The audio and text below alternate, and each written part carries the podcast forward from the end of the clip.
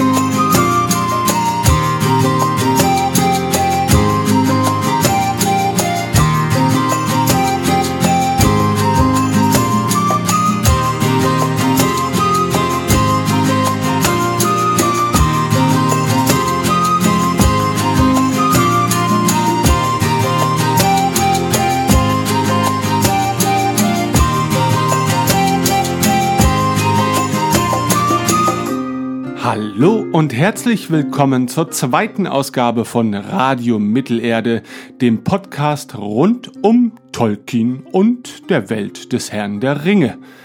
In der heutigen zweiten Episode rede ich mit einem phänomenalen Gesprächspartner über die Welt der Tolkien Computerspiele. Ich will euch auch gar nicht so lange auf die Folter spannen und verschwinde hier mal aus der dunklen Kammer und latsche direkt rüber in den Schankraum, wo er auch schon auf mich wartet. Und äh, euch wünsche ich viel Spaß bei dieser Sendung. Ich begrüße an meiner Seite den lieben Michael, aber in der Internetwelt ist er vor allen Dingen unter dem Namen Doda bekannt. Hallo Michael. Hi, Tag. Michael, erzähl doch mal ganz kurz, wie alt bist du, wo kommst du her und was treibt dich in diese Sendung? Ja, also ich bin 27 Jahre alt, bin gebürtig aus Frankfurt am Main und was mich in die Sendung treibt, ist wahrscheinlich wie bei allen anderen auch Mittelerde. Ja, und du äh, setzt dich ja mit einem besonderen Aspekt äh, des großen Herr der Ringe-Universums auseinander. Ähm, dich reizen vor allen Dingen auch die Computerspiele, ähm, die im Rahmen der Herr der Ringe-Lizenzen im Laufe der Jahre entstanden sind. Und da gibt es ja durchaus die ein oder andere Perle, die vielleicht mittlerweile auch vergessen sein dürfte oder von manch jüngerem ja, Zuhörer gar nicht erst wahrgenommen worden ist.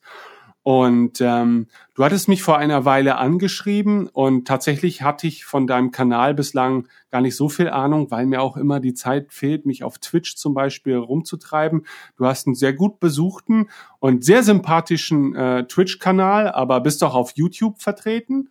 Das Ganze werden wir natürlich auch verlinken in den Shownotes zu dieser Sendung. Und ähm, da habe ich dann natürlich spontan nach deiner ersten ja, Nachricht auch mal reinge guckt, gerade in den YouTube-Kanal, weil ich da natürlich auch einiges nachverfolgen konnte. Und da hast du in den vorangegangenen Wochen und Monaten vor allen Dingen sehr viele Videos zu einem sehr bekannten Spiel aus dem Tolkien-Universum, nämlich, äh, nämlich Herr der Ringe Online, mhm. äh, gepostet. Und ähm, da wurde ich auf der einen Seite sehr nostalgisch, auf der anderen Seite aber hoch erfreut, dass das Spiel scheinbar immer noch in vieler Munde ist und äh, dass man sich nicht dafür schämen muss, immer noch eine Leidenschaft für dieses Spiel zu hegen. Ähm, aber du äh, beschäftigst dich ja auch über der Herr der Ringe Online hinweg sehr weitgreifend mit der gesamten Riege an Computerspielen. Und so wie du mir gerade eben verraten hast, in der geheimen Kammer, äh, bei der keiner jetzt, jetzt etwas schmutzig. Das, äh ja, na, das tut mir leid. Das tut mir leid. Ich versuche den Schmutz abzugewöhnen, aber äh, es gelingt mir nicht vollends. Ähm, du äh, bist ja tatsächlich auch jemand, der sich äh, durchaus auch tiefergreifend mit der gesamten Welt der Herr der Ringe Computerspiele auseinandersetzt und dies auch in, in professioneller Art und Weise, indem du Vorträge ähm, über die ganze Materie führst wo machst du das denn? Die habe ich bisher entweder auf den Tolkien-Tagen gemacht, in Geldern, oder tatsächlich dann eben über YouTube oder Twitch. Ah, ja gut, da gibt es mit Sicherheit natürlich auch den ein oder anderen Hörer, der bei den Tolkien-Tagen nicht anwesend sein konnte. Äh, ich war tatsächlich noch nie da. Ähm, wie würdest du die, ja, also ähm, sind, sind das große Veranstaltungen oder sind die mittlerweile eher kuscheliger, weil sich das Fandom so ein bisschen vielleicht konzentriert wieder auf, auf so einen Kern? Das, das wächst interessanterweise fast jedes Jahr um das Doppelte. Krass. Also ich ja gar nicht gedacht. Mittlerweile, also angefangen hat das Ganze vor mittlerweile zehn Jahren und das am Wasserturm in Geldern. Das ist wirklich beim Bahnhof, ganz kleiner Bahnhof. Ähm, und da hat das angefangen in dem Wasserturm. So, da waren ein paar Vorträge. Ich meine, der Stefan Servus war da auch schon mit Herr der Ringe Film.de damals und hat die ersten Infos zu den Filmen da verbreitet. Also zu den Hobbit-Filmen natürlich zu der Zeit. Und ja, so fing das dann an, ganz klein, an einem Samstag und einem Sonntag. Und das wird dann immer größer und größer und größer. Und irgendwann habe ich gemeint, hier, das, was aus meiner Sicht noch irgendwie fehlt, sind die Videospiele. Habt ihr da jemanden? Nö, wenn du was machen willst, kannst du was machen. Okay. Und so kamst du also zu deinem ersten Vortrag. Und ähm, genau. Hast du damals schon relativ viel Reaktion darauf erhalten? Weil äh, ich bin auch der Meinung, dass eigentlich so in der großen Diskussion die Videospiele immer so ein bisschen hinten überfallen, wobei die ja auch eine relativ lange Historie äh, mit sich bringen und da ganz viel auch an Informationen verloren geht oder auch an, an, an reizvollen Inhalten, äh, die man durchaus mal noch wieder nachholen sollte. Das ist halt eine bewegte Geschichte der Herr der Ringe Videospiele, weil du hast Spiele, die basieren auf den Büchern, du hast Spiele, die basieren auf den Filmen und du hast Spiele, die basieren einfach nur irgendwie auf der Lizenz, so lose gesagt. Und naja, die, die auf den Filmen basieren, sind auf Basis dessen schon beschränkt, weil sie ja nur das inhaltlich nutzen dürfen, was da tatsächlich drinne ist in den Filmen. Und wenn es auch nur, wenn der Charakter auch nur mit einem Namen kurz erwähnt wurde, durfte man den schon im Spiel, im Spiel benutzen. Mhm. Aber ja, bei den Büchern hättest du theoretisch mehr Freiheiten. Faktisch haben sich da gewisse Spiele nicht so durchgesetzt. Eigentlich nur eins und das ist Herr der Ringe Online. Ja gut, das mag natürlich auch ein bisschen damit zusammenhängen, dass ja die Filme Herr der Ringe schon einem Publikum äh, zugänglich gemacht haben, äh, das sich vielleicht vorher nicht so großartig mit der Materie oder der Geschichte auseinandergesetzt hat. Und die Filme bringen natürlich dann auch noch gleich einen sehr prägnanten visuellen Stil mit sich, den man dann vielleicht auch äh, ja äh, gerne in, in Form von Computerspielen umsetzt, weil man dann eine direktere Verknüpfung ähm, herstellen kann. Ne? Während natürlich so die, die persönlichen privaten Vorstellungen, die man vor ähm, Erscheinen der Filme mit der Welt des Herrn der Ringe verbunden hat, ja nicht so eindeutig zuzuordnen waren. Ne? So hatte man dann vielleicht erstmals auch visuell so einen gemeinsamen Nenner, auf den man sich verlassen konnte. Ja, bei einem großen Publikum. Ne? Ja, also. beim, ersten Mal lesen habe ich zum Beispiel den Turm von Mordor in den Düsterwald gesetzt, weil ich scheinbar ja. irgendwas falsch verstanden habe. ja. Und dachte dann so, hä, wie, wüstes Land, Asche. Ich dachte, da sind überall Bäume. Was denn hier los? Aber ähm, so, so geht's ja eigentlich ganz vielen, oder? Ähm, jetzt, um jetzt mal, bevor wir äh, tatsächlich äh, auf die Spielehistorie zurückkommen wollen, ähm, wie würdest, also dein Erstkontakt mit visueller Herr der Ringe Wahrnehmung, ähm, waren ja vielleicht auch die Filme, mhm. also jetzt abseits von Gemälden und Bildern, also ich meine jetzt schon in Bewegtform.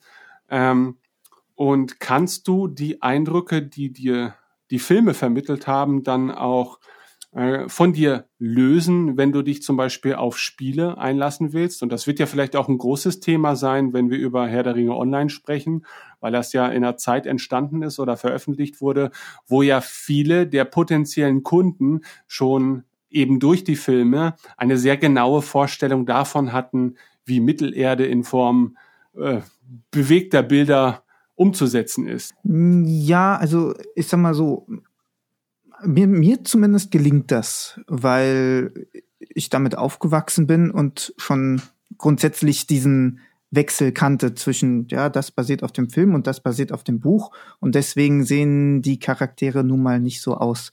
Einzige Ausnahme, die du fast überall erkennst, ist beispielsweise Gandalf. Gandalf erkennst du immer als Gandalf, weil Tolkien ihn so stark und detailliert beschrieben hat, dass er einfach überall erkennbar ist. Genauso wie Tom Bombadil, wenn er denn vorkommt. Das sind dann so die Charaktere, ich glaube, Aragorn und Saruman erkennst du auch noch. Galadriel fällt dann deswegen auf, weil, naja, die Dame in Weiß, da ist es oftmals nicht so, ach, ah, das ist eindeutig Galadriel, sondern oftmals so, ach, das ist Galadriel. Mhm. weil, weil du dann auf einmal feststellst, ja gut, das, äh, hm, ja, okay. Beispielsweise bei Schlacht um Mittelerde spricht sie auf Deutsch ja das Intro, aber es ist halt nicht die deutsche Stimme von Galadriel in, aus den Filmen. Auch wenn Schlacht um Mittelerde auf der Filmlizenz basiert. Während im ah, Englischen okay. spricht Ian McKellen das Intro, also Gandalf, auf mhm. Deutsch nicht.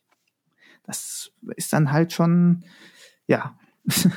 okay, so schafft man natürlich auch weitere so Identifizierungsmerkmale, ne, die dann zu einem großen Gesamtbild äh, von einer Figur führen. Und ja, ich glaube auch halt eben so die deutschen Synchronenstimmen ähm, verbindet man als, als durchaus für deutsche Synchronfassung offener Konsument ja doch sehr auch äh, mit den Figuren von Herr der Ringe. Also bei mir ist es zumindest der Fall. Ähm, ich weiß natürlich die Hörbücher, die von Achim Höppner eingesprochen wurden, umso mehr zu schätzen, weil die Stimme allein dann schon wieder eine gewisse Grundatmosphäre ja. erschafft, ähm, die jetzt jemand anders in dem Fall ja nicht erschaffen könnte, so ein guter Vorleser er auch sein mag. Ne? Also das ist natürlich auch manchmal ein bisschen der Vorteil von Synchron, ähm, weil sich sowas da häufiger noch umsetzen lässt, ohne gleich wieder millionenschwere Schauspieler da involvieren zu müssen. Mhm. Ähm, das ist vielleicht so ein bisschen natürlich in Verruf geraten, weil ja immer mehr Leute dazu übergehen, Filme vorrangig in der Originalfassung zu konsumieren, weil es natürlich auch ein bisschen einfacher ist, das,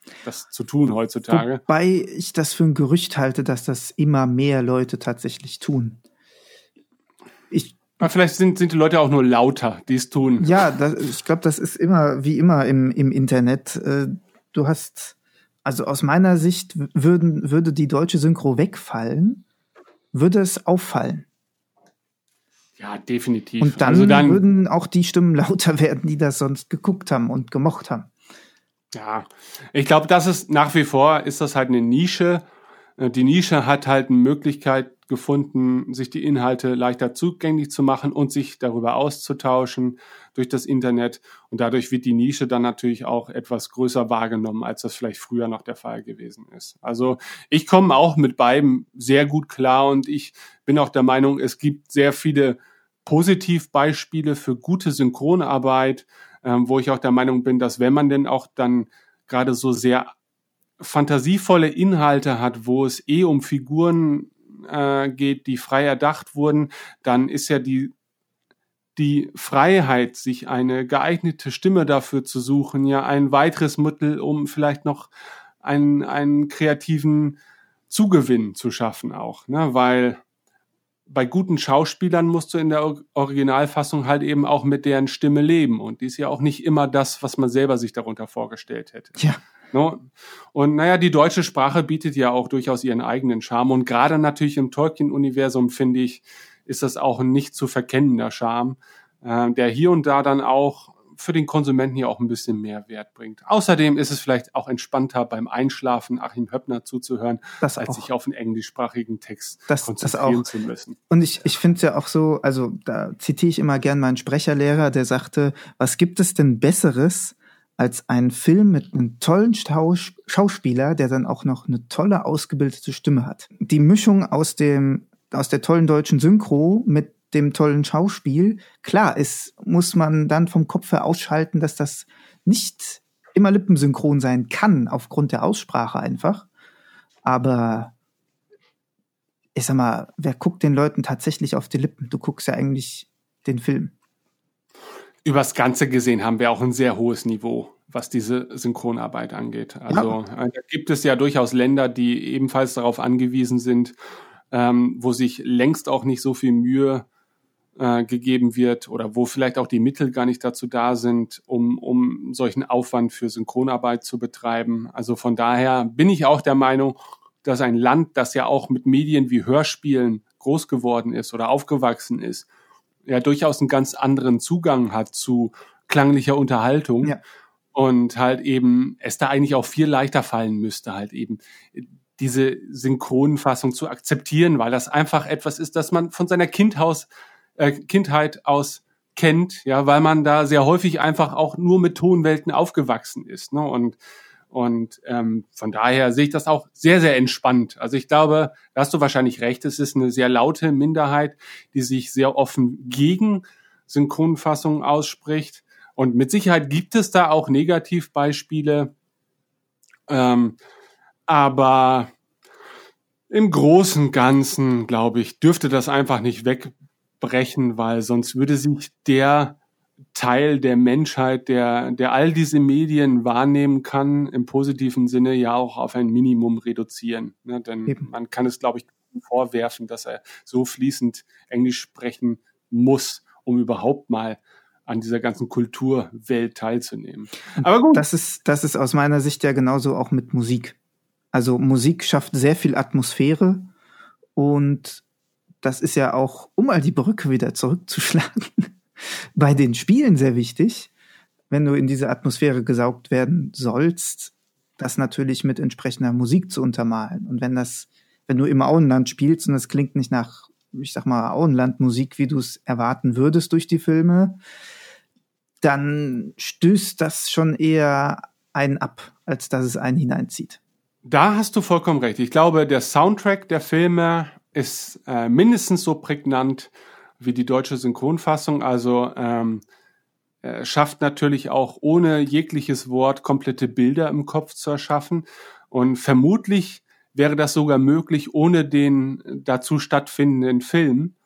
Ähm, und äh, ich glaube, das ist natürlich auch eine sehr gute Methode äh, in anderen Medien, ähm, selbst wenn sie nicht originale Soundtracks verwenden dürfen, äh, zumindest sich stilistisch so ein bisschen dem anzunähern um halt ein vertrautes Gefühl zu erzeugen.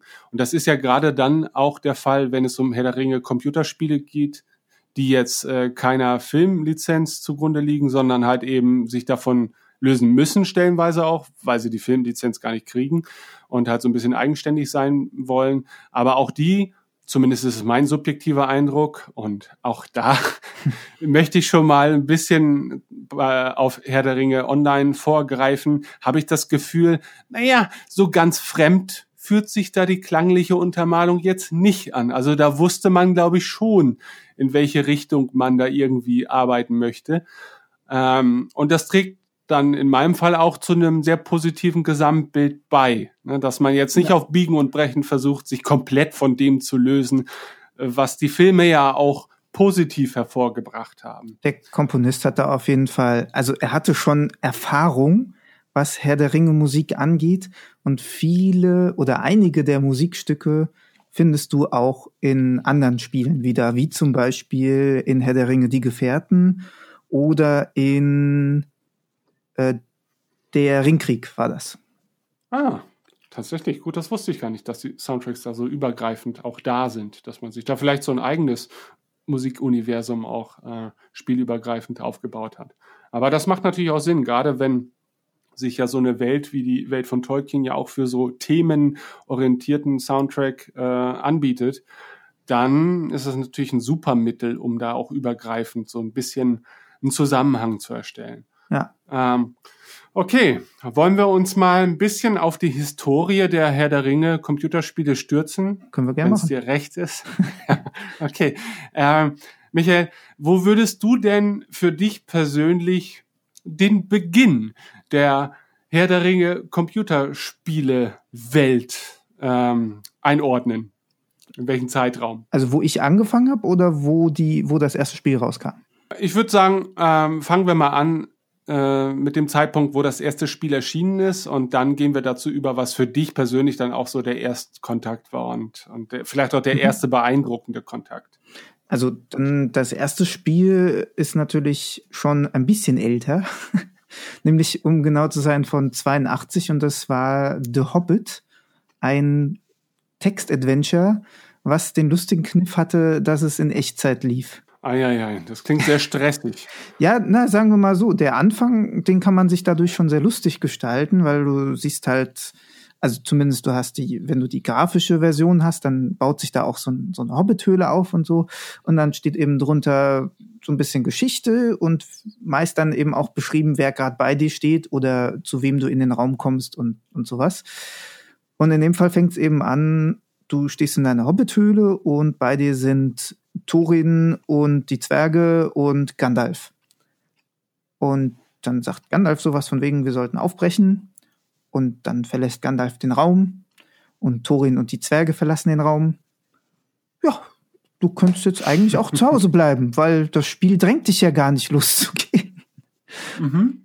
Aber es führt eben auch, kann auch zum Tod führen, wie zum Beispiel in einer kurz darauf folgenden Szene, stehst dann relativ schnell vor den Trollen und äh, steht dann da eben vor dir stehen drei Trolle, einer mit einem Schlüssel.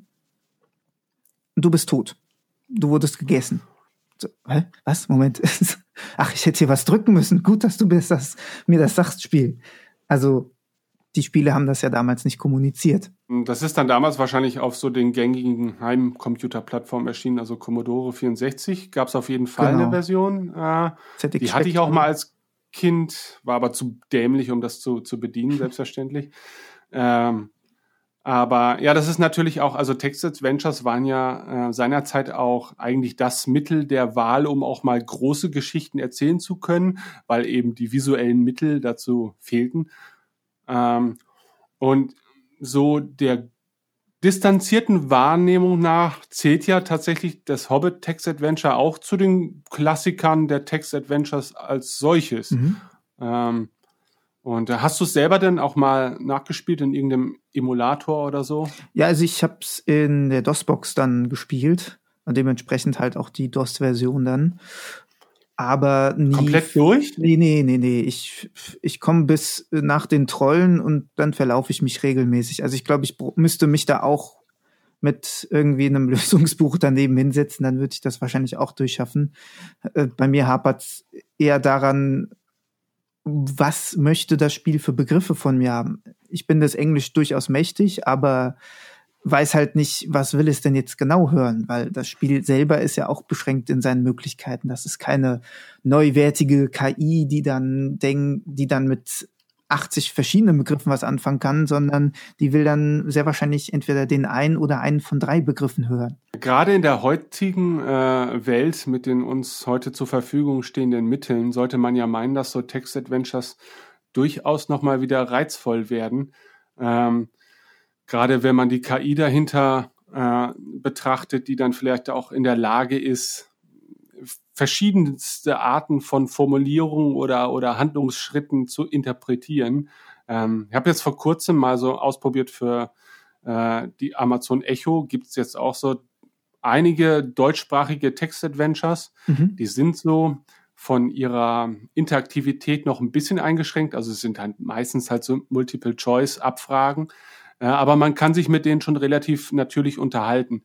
Und das hat mich sehr beeindruckt, muss ich sagen, weil äh, das hat natürlich ein bisschen was von so einer Einzelspieler-Rollenspiel-Pen-and-Paper-Runde, äh, wenn man so ein Audiobuch interaktiv zuhören kann und Einfluss auf die Handlung nehmen kann. Und gerade solche Medien bieten sich ja eigentlich auch an, wenn es um eine Renaissance der Text-Adventures geht, weil da hat Audio ja vielleicht auch noch mal einen ganz anderen äh, Stellenwert wiederum. Ja, wobei mich das tatsächlich mehr an diese, wie hießen die denn?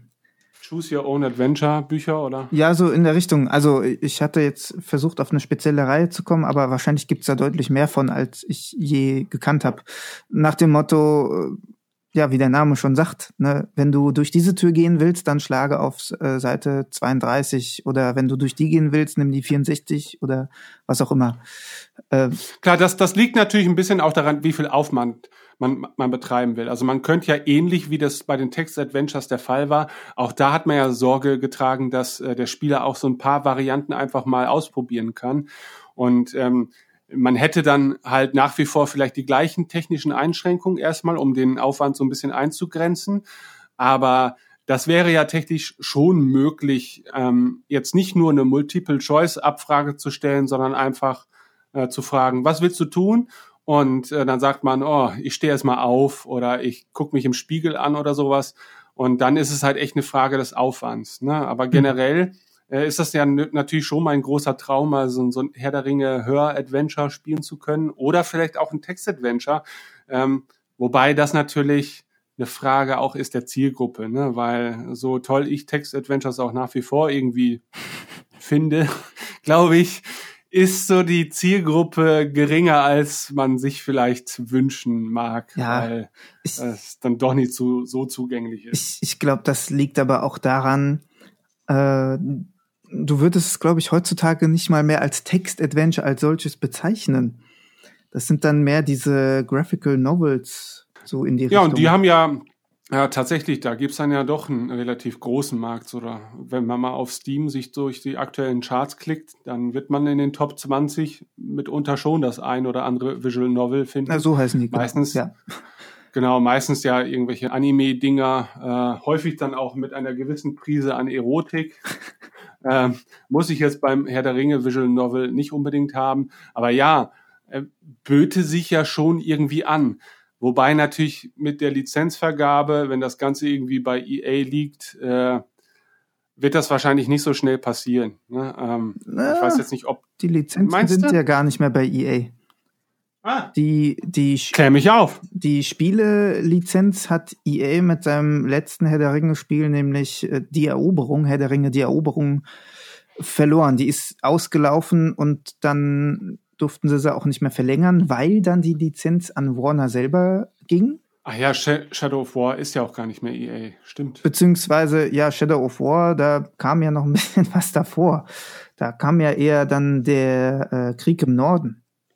Das war so dann das erste unter äh, Warner Brothers Interactive, äh, sag ich mal, was man dann auch auf dem äh, PC spielen konnte, während mhm. für die Konsolen davor schon Aragons Quest kam. Das ist zwar mehr in Richtung äh, Kinder gedacht, zumindest die ein oder andere Version ist, ist so in die Richtung gemacht, wobei man schon sagen muss, es ist recht einfach vom Gameplay her. Krieg im Norden kann ich mich noch gut dran erinnern. Das war so ein bisschen so Action-Adventure mit Rollenspielelementen, aber ging auch im Lo Local Co-op damals und das war schon, das war schon ziemlich cool eigentlich, gerade im Co-op. Also hat mir das schon Spaß gemacht. Ja, das, da war, es war vor allem ähm, Multiplayer über, über Steam dann. Mhm. Das hatte den großen Vorteil. Aber also ich, ich muss sagen, da, da ist es eigentlich mehr ja, wahrscheinlich war es der Versuch von Warner, an den Erfolg von äh, Rückkehr des Königs anzuknüpfen. Mhm. So ein bisschen, ah, das Hack and Slay kam ja gut, in, gut an, dann versuchen wir doch auch mal sowas. Das Hack and Slay ist in dem Spiel auch durchaus geil. Die Story ist halt Mist. mhm. Ähm, gut, um vielleicht ein bisschen historisch zu bleiben, äh, was würdest du denn so als den nächsten größeren Meilenstein nach dem Hobbit Text Adventure betrachten? Höchstwahrscheinlich dann tatsächlich auch das erste, wo EA seine Finger im Spiel hatte. Das war dann The Lord of the Rings Volume 1, wobei das eigentlich von Interplay kam und EA lediglich als Publisher diente. Und äh, was war das für ein Genre? Also wie darf man sich das Spiel vorstellen? Das war auch noch äh, Text-Adventure. Ich, ich muss immer überlegen, ich komme da immer ein bisschen durcheinander bei den Varianten. Das ist mit Video dann oftmals einfach.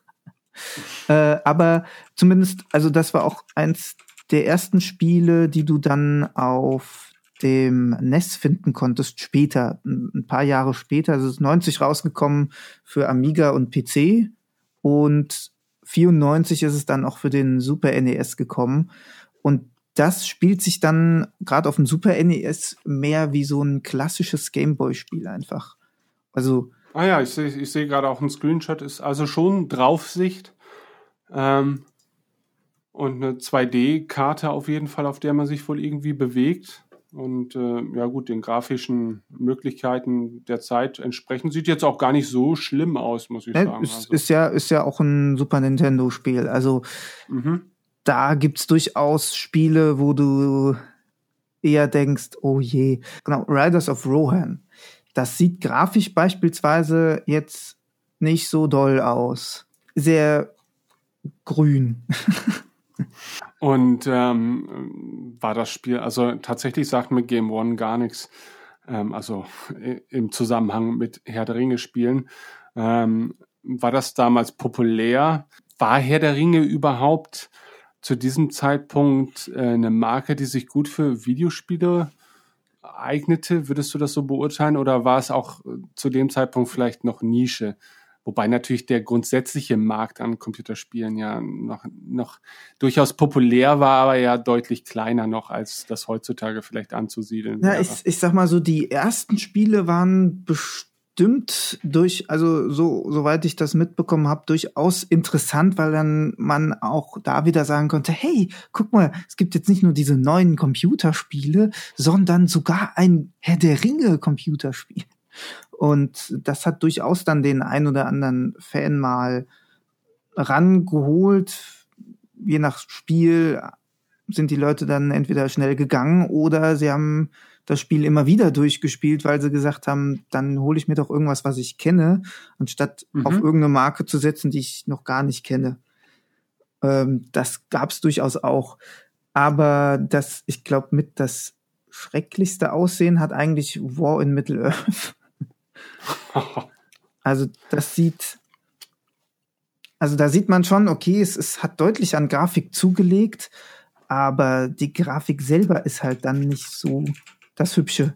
Von, von wann war das War in Middle-earth? 88 sehe ich hier gerade. Genau, 88 von Melbourne House. Und ah. tja, also wenn es Spiele gibt, die grafisch schlecht gealtert sind, gehört das definitiv dazu. Okay.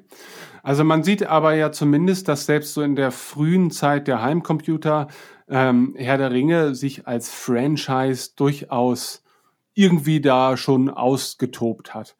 Ähm, man muss natürlich sagen, selbst wenn natürlich die Fantasie äh, und auch die Kopfwelten bei Herr der Ringe immer schon eine große Rolle gespielt haben, gerade weil das ja nun mal eine Welt ist, die man vorrangig zuvor durch Bücher konsumiert hat, ähm, profitiert natürlich so eine Fantasiewelt, äh, gerade in der Computerspielewelt, durchaus auch von sich, naja, fortschreitenden technologischen Möglichkeiten. Klar, ja.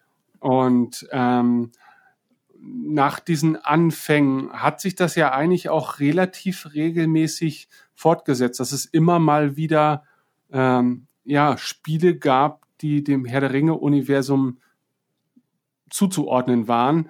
Aber ähm, würdest du sagen, dass so der nächste große Schwall dann im Rahmen der Filme entstanden ist? Oder ja. gab es da vorher noch mal Nein. einen großen Sprung? Also das letzte Spiel ist tatsächlich The Lord of the Rings Volume 1, was dann auf dem Super NES erschienen ist. Und davor waren schon drei Jahre, jetzt zwei Jahre Abstand zu äh, The Two Towers. Mhm. Und nach 94 war acht Jahre lang nichts. Und dann, was kam dann nach acht Jahren? Dann kam äh, tatsächlich sogar zwei Spiele auf einmal, nämlich einmal The Fellowship of the Ring, also die Gefährten von Vivendi, mhm. was die Buchlizenz hatte. Und von EA kam dann The Lord of the Rings, The Two Towers, also die zwei Türme, was ja dann auch so Hack and Slay war wie Return of the King. Wann kam denn dieses äh, Hobbit Action Adventure raus, was auch so Das war so 2003 dann. das ah, okay. war dann also das gehörte so zum nächsten Schwall dann dazu. Okay, also alles so ungefähr im ähnlichen Rahmen. Aber gut, da merkte man natürlich, okay, man hat erkannt, dass das eine Marke ist, die man auch äh, im Umfeld von Videospielen durchaus jetzt mal verwerten sollte. Ähm, und äh, das The Fellowship of the Ring von Vivendi, war das nicht so war das nicht noch Draufsicht oder so? Ich war, nee. nee, das nee, nee. war das nicht auf dem Sidescroller so stellenweise? Nee. Schon so zweieinhalb D, 3D-mäßig? Es, ist, es war ganze 3D. Okay, gut. Das, ja. Also Fellowship of the Ring war dann tatsächlich so mein Einstieg. Auch mhm. äh, mit den Spielen. Klar, natürlich auch durch die Filme, aber ich war zu dem Zeitpunkt zehn oder elf und ja. ich habe mich sowas von weggegruselt jedes Mal, wenn dann diese schwarzen Reiter da aufgetaucht sind im Auenland. Das das war halt echt so. Es war sehr beklemmt. Da zeigt sich doch manchmal auch, dass man manchmal sehr persönliche Erfahrungen mit Spielen haben kann. Auch zu Zeiten, in denen man noch sehr losgelöst war von irgendwelchen Wertungsspiegeln oder so. Äh, wenn ich hier jetzt mal zurückblicke, da hat die PC-Version 5,7 von 10 im Schnitt erhalten und irgendwie die PlayStation-Version 5,5 von 10. Also war ja eher so ein na, sagen wir mal, durchschnittlicher bis unterdurchschnittlicher Titel, so in der allgemeinen Wahrnehmung. Ja. Aber das war einem vermutlich damals auch völlig egal, ne? weil es ja für viele einfach mal das erste Herr der Ringe Videospielerlebnis überhaupt sein dürfte. Und äh, da wertet man für sich persönlich dann natürlich auch nochmal wieder ganz anders. Sagen wir mal so, die schlechten Wertungen kommen auch so ein bisschen daher, äh, zumindest die User-Ratings, weil der ein oder andere bis heute nicht verstanden hat, dass das Spiel keine Filmlizenz hatte und demnach natürlich auch weder Filmmusik noch an den Schauspielern orientierte Charaktere noch sonst irgendwas basierend auf den Filmen hat. Okay, klar. Das sind dann natürlich Erwartungen, die man gerade, wann war es, 2002, ja. an so einem Computerspiel durchaus hat, ne? weil dann ist man natürlich, wenn man da sein Herr der Ringe Fieber erstmalig erlebt hat, dann ja höchstwahrscheinlich durch die Filme. Und dann kann so ein Film ja, ein, äh, so ein Spiel natürlich eigentlich nur verlieren, wenn es dann nicht diese Erwartung genau, also äh, im Speziellen erfüllt. EA war da halt schnell genug. Die haben sich dann recht schnell diese äh, Lizenz gesichert. Natürlich basierend auch auf ihren Erfahrungen, die sie schon als Publisher gesammelt haben mit Herr der Ringe. Aber jetzt dann natürlich gepusht das, ich glaube, das erstmals aufgekommen ist das Jahr 98, 97, dass Peter Jackson an diesem Film arbeitet. Mhm. Und also wer da genaueres hören will, muss die Folge vorher hören vom Podcast. Na, der Stefan weiß da einiges genau, zu berichten. Deswegen, äh, ich, ich habe die Zahl nicht mehr ganz im Kopf, die er gesagt hatte, aber ich meine so 97, 98 irgendwie so kam das ja auf, dass die da an den Filmen arbeiten. Und dann wird EA da sehr schnell gewesen sein, sich da die Spielelizenz zu sichern. Und dann hat Vivendi, als die das begriffen haben, so ein bisschen in die Röhre geguckt und konnte dann nur noch die Buchlizenz nehmen. Was heißt nur noch? Der ein oder andere ist froh darüber, weil dann kommt wenigstens Tom Bombadil vor. Aber ja, ja ist wirklich so. Und die, äh, das, das große Manko, was aber so ein bisschen die Gefährten hatte, es war ja nie so darauf ausgelegt, dass es Nachfolger haben wird. Was so ein bisschen damit zusammenhängt mit den, mit den Namensrechten. Ich weiß immer nicht, wer zuerst welchen Namen sich gesichert hat als Videospiel, ob Vivendi sich Herr der Ringe die Gefährten gesichert hat und daraufhin EA gesagt hat, ja gut, dann sichern wir uns halt die zwei Türme. ähm, aber also du hättest unter dem, du hättest keinen anderen Namen nehmen können. Du hättest den Leuten das nicht verkauft gekriegt, Herr der Ringe, die zwei Türme oder die anderen zwei Türme oder ich weiß nicht, was man dann genommen hätte, um den Leuten begreifbar zu machen, Leute, das ist der zweite Teil von unserer Spielereihe, die auf den Büchern die, äh, basiert und naja, das merkt man halt gerade am Ende. Das Ende von Herr der Ringe, die Gefährten beim Spiel ist ja, man wollte noch so einen Bossgegner haben, hat dann eben einen Nazgul-Kampf eingebaut, der so auch nicht mal in den Büchern beschrieben ist. Ja, so halb. Aber er ist eigentlich gar nicht so spektakulär. Also, das ist ja der Kampf, wo Legolas den Nazgul am Himmel erwischt. Mhm. Mit seinem Pfeil. Und das ist ja eigentlich kein großer Kampf sondern sie, ich meine, das ist so beschrieben nach dem Motto, sie merken halt, dass dieses Flügelwesen über sie hinwegfegt und Legolas schießt darauf hin. Fertig. Na gut, da musste man wahrscheinlich künstlich auch nochmal. Äh, ja, man, man hat das künstlich dann ein bisschen aufgebauscht, wobei die Lösung für diesen Bosskampf sehr simpel ist. Du stellst dich auf den einen Turm und wartest immer, bis der Nazgul an der Stelle vorbeikommt, wo du hinzielst und lässt dann einfach los.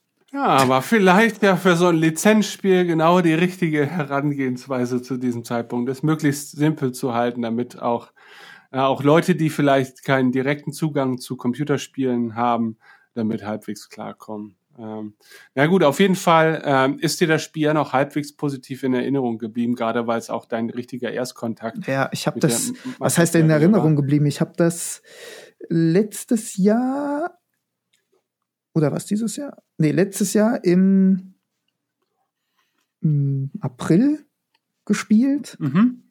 Äh, live das Ganze dann auf Twitch auf meinem Kanal also ich, ich weiß gar nicht, ob wir den schon genannt haben, aber er ist ja eh verlinkt, aber Du das Welt ist ja der Kanal. Mhm. Und da habe ich eben das ganze Spiel einmal durchgespielt. Ich glaube in sechs Folgen oder so. Müsste ich mal gucken. Aber ja, im Großen und Ganzen, deswegen kann ich mich da auch noch so besser dran erinnern, weil natürlich, wenn du das noch nicht vor allzu langer Zeit gespielt hast, dann hat man das auch noch so ein bisschen im Kopf. Und dann, äh, ja, ebenfalls äh, im Jahre 2002 ist dann ja schon das Two Towers Spiel von EA erschienen, oder? Genau. Wenn ich das richtig sehe hier auf meiner Übersicht. Und das ist ja ein Spiel, das schon mehreren Leuten vielleicht noch im Gedächtnis ist, ja. die zumindest in Zeiten der PlayStation 2 aktive Spieler waren.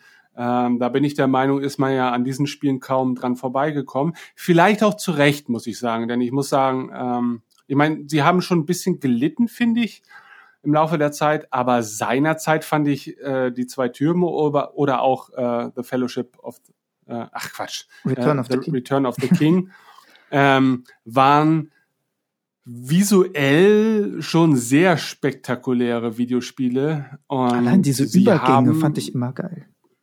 Genau, und sie haben halt eben auch so den Bombast der Filme im Rahmen ihrer Möglichkeiten sehr gut übertragen. Also manchmal fand ich, haben sie äh, mich staunen lassen darüber, dass die PlayStation 2 überhaupt dazu in der Lage ist, so eine visuelle Brillanz zu erzeugen. ich meine, rückblickend muss ich sagen, okay, äh, das war halt eben auch noch eine andere Zeit. Wir, wir haben uns da mit Röhrenfernsehern rumgeschlagen und HD war noch ein Fremdwort und und und. Ähm, aber äh, selbst für jemanden, der eigentlich so äh, PlayStation abgeneigter Mensch war, so wie ich, der griff dann irgendwann dazu, sich eine gebrauchte PlayStation zuzulegen, also PlayStation 2, mhm. nur um diese beiden Spiele mal spielen zu können, weil ich die einfach mega cool fand. Ja. Also, also das war dem äh, in der Herr der Ringe Welt sich austoben zu können, kam es dem schon relativ nah, allein weil es halt so gut aussah. Und sie waren halt spielerisch zumindest perfektioniert auf das, was sie sein wollten, glaube ich. Ja. Oder? Und Rückkehr des Königs im Gegensatz zum zweiten Teil gibt's ja dann auch für den PC, weswegen der sich dann natürlich auch nochmal deutlich stärker verkauft hat. Mhm. Weil PC hatten nun mal dann auch deutlich mehr Leute. Aber wie sich die Zeiten ändern. Ja, weiß man nicht so genau, oder? Also der, also der Tod des PCs wird ja eigentlich schon von Anbeginn an äh, äh, ja, stimmt allerdings. ausgerufen. Von daher, ich glaube, wir haben das deutlich überschritten und ich bin auch der Meinung, es wird ihn in der Form nie geben, solange Konsolenspiele immer noch auf dem PC programmiert werden. Das ist ja die Krux ja. immer noch dabei. Sie werden auf dem PC entworfen kommen dann aber wie irgendwelche Red Dead Redemptions oder so gar nicht auf dem PC raus. Warum? Was ein Frevel ja. ist, ja, das ist tatsächlich ein Riesenproblem. Also Red Dead Redemption ist jetzt mal wieder so ein aktueller Fall, wo ich es auch wirklich sehr ärgerlich finde, ne? wenn ich dann sehe, wie hier im Wohnzimmer das Spiel abgefeiert wird und ich dann wieder an meine Kiste gehe und denke, ich würde ja gerne, ja, nehmt mein Geld, ja. aber ihr wollt es ja nicht. Ja, das ist, ja. das ist, äh, sage ich mal, umgekehrt gab es das natürlich auch das ein oder andere Mal, dass die Leute gesagt haben, ja, ich habe nun mal keinen guten PC, deswegen habe ich mir ja eine Konsole geholt, ja, und dann kommt das Spiel aber nur für PC, toll, wie Schlacht um Mittelerde 1. Tatsächlich, ja. Ich meine, äh, es werden ja mittlerweile Grenzen der Genres durchaus überschritten, also Genres, die man auf Konsolen niemals vermutet hätte. Strategiespiele gibt's hier und da dann natürlich auch für Konsolen. Andersrum natürlich sind so typische Actionkracher von Spielkonsolen auch immer häufiger auf dem PC anzufinden, wobei der PC für mich auch immer noch das Medium der Wahl ist, weil ähm, aufs große Ganze gesehen hat man da immer noch die größte Auswahl. Nur um manche Exklusivtitel äh, tut's mir halt dann doch wieder leid, ne? weil ich sie eigentlich gerne konsumieren möchte, mhm. aber nicht so konsumieren kann, wie ich es gerne möchte. Ja. Und dann muss ich sie im Zweifel halt dann doch ignorieren und da entgeht mir dann hier und da dann doch mal so ein, so ein Sahnestückchen. Ähm, war auch ausschlaggebender Punkt, dass wir uns dann doch mal irgendwann eine PlayStation 4 mal geholt haben, weil ich dann eben mal doch auch The Last of Us spielen wollte. äh, zu Zeiten, als das noch aktuell war. Und ich habe es auch nicht bereut, muss ich sagen. Ne? Also Last of Us sowieso. Aber das ist ja ganz andere, äh, eine ganz andere Sache nochmal. Also gerade auch von der Erzählung genau, her genau. ist das das Spiel ist sehr packend. Aber weil du es eben angesprochen hast von wegen äh, Genreübergreifung und Spiele, die man dort nie vermutet hätte, da haben wir auch mindestens zwei Vertreter bei den Herr der Ringe Spielen, nämlich einmal Schlacht um Mittelerde 2 mhm. als Strategiespiel, was du sogar damals schon mit Maus, äh, na, zumindest mit Tastatur, an der Xbox spielen konntest. Oh, das wusste ich gar nicht mehr. Xbox 360 war damals, genau. glaube ich, die aktuelle. Ne? Genau. Das oh, war 2006. Und das zweite Spiel war Wächter von Mittelerde, beziehungsweise Guardians of Middle-earth, was so weit in die Versenkung verschwunden ist, dass immer wieder Leute erstaunt sind auf den Tolkien-Tagen, dass es tatsächlich ein MOBA zu Herr der Ringe gibt. MOBA, vielleicht kurz erklärt, kennt der eine oder andere eher unter, ja, mit den, mit den Spielenamen Dota, League of Legends oder Heroes of the Storm verknüpft.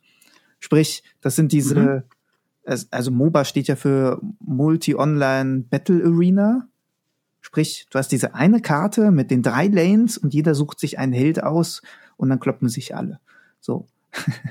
Es hat seine Anfänge ja eigentlich in Warcraft 3 genommen. Aber stimmt, wo du es jetzt sagst, war das Spiel doch sogar verhältnismäßig gut, oder Guardians of Middle Guardians Earth? of, also ja, das, das hatte, das, das Lustige war, es ist zuerst für die Konsole rausgekommen.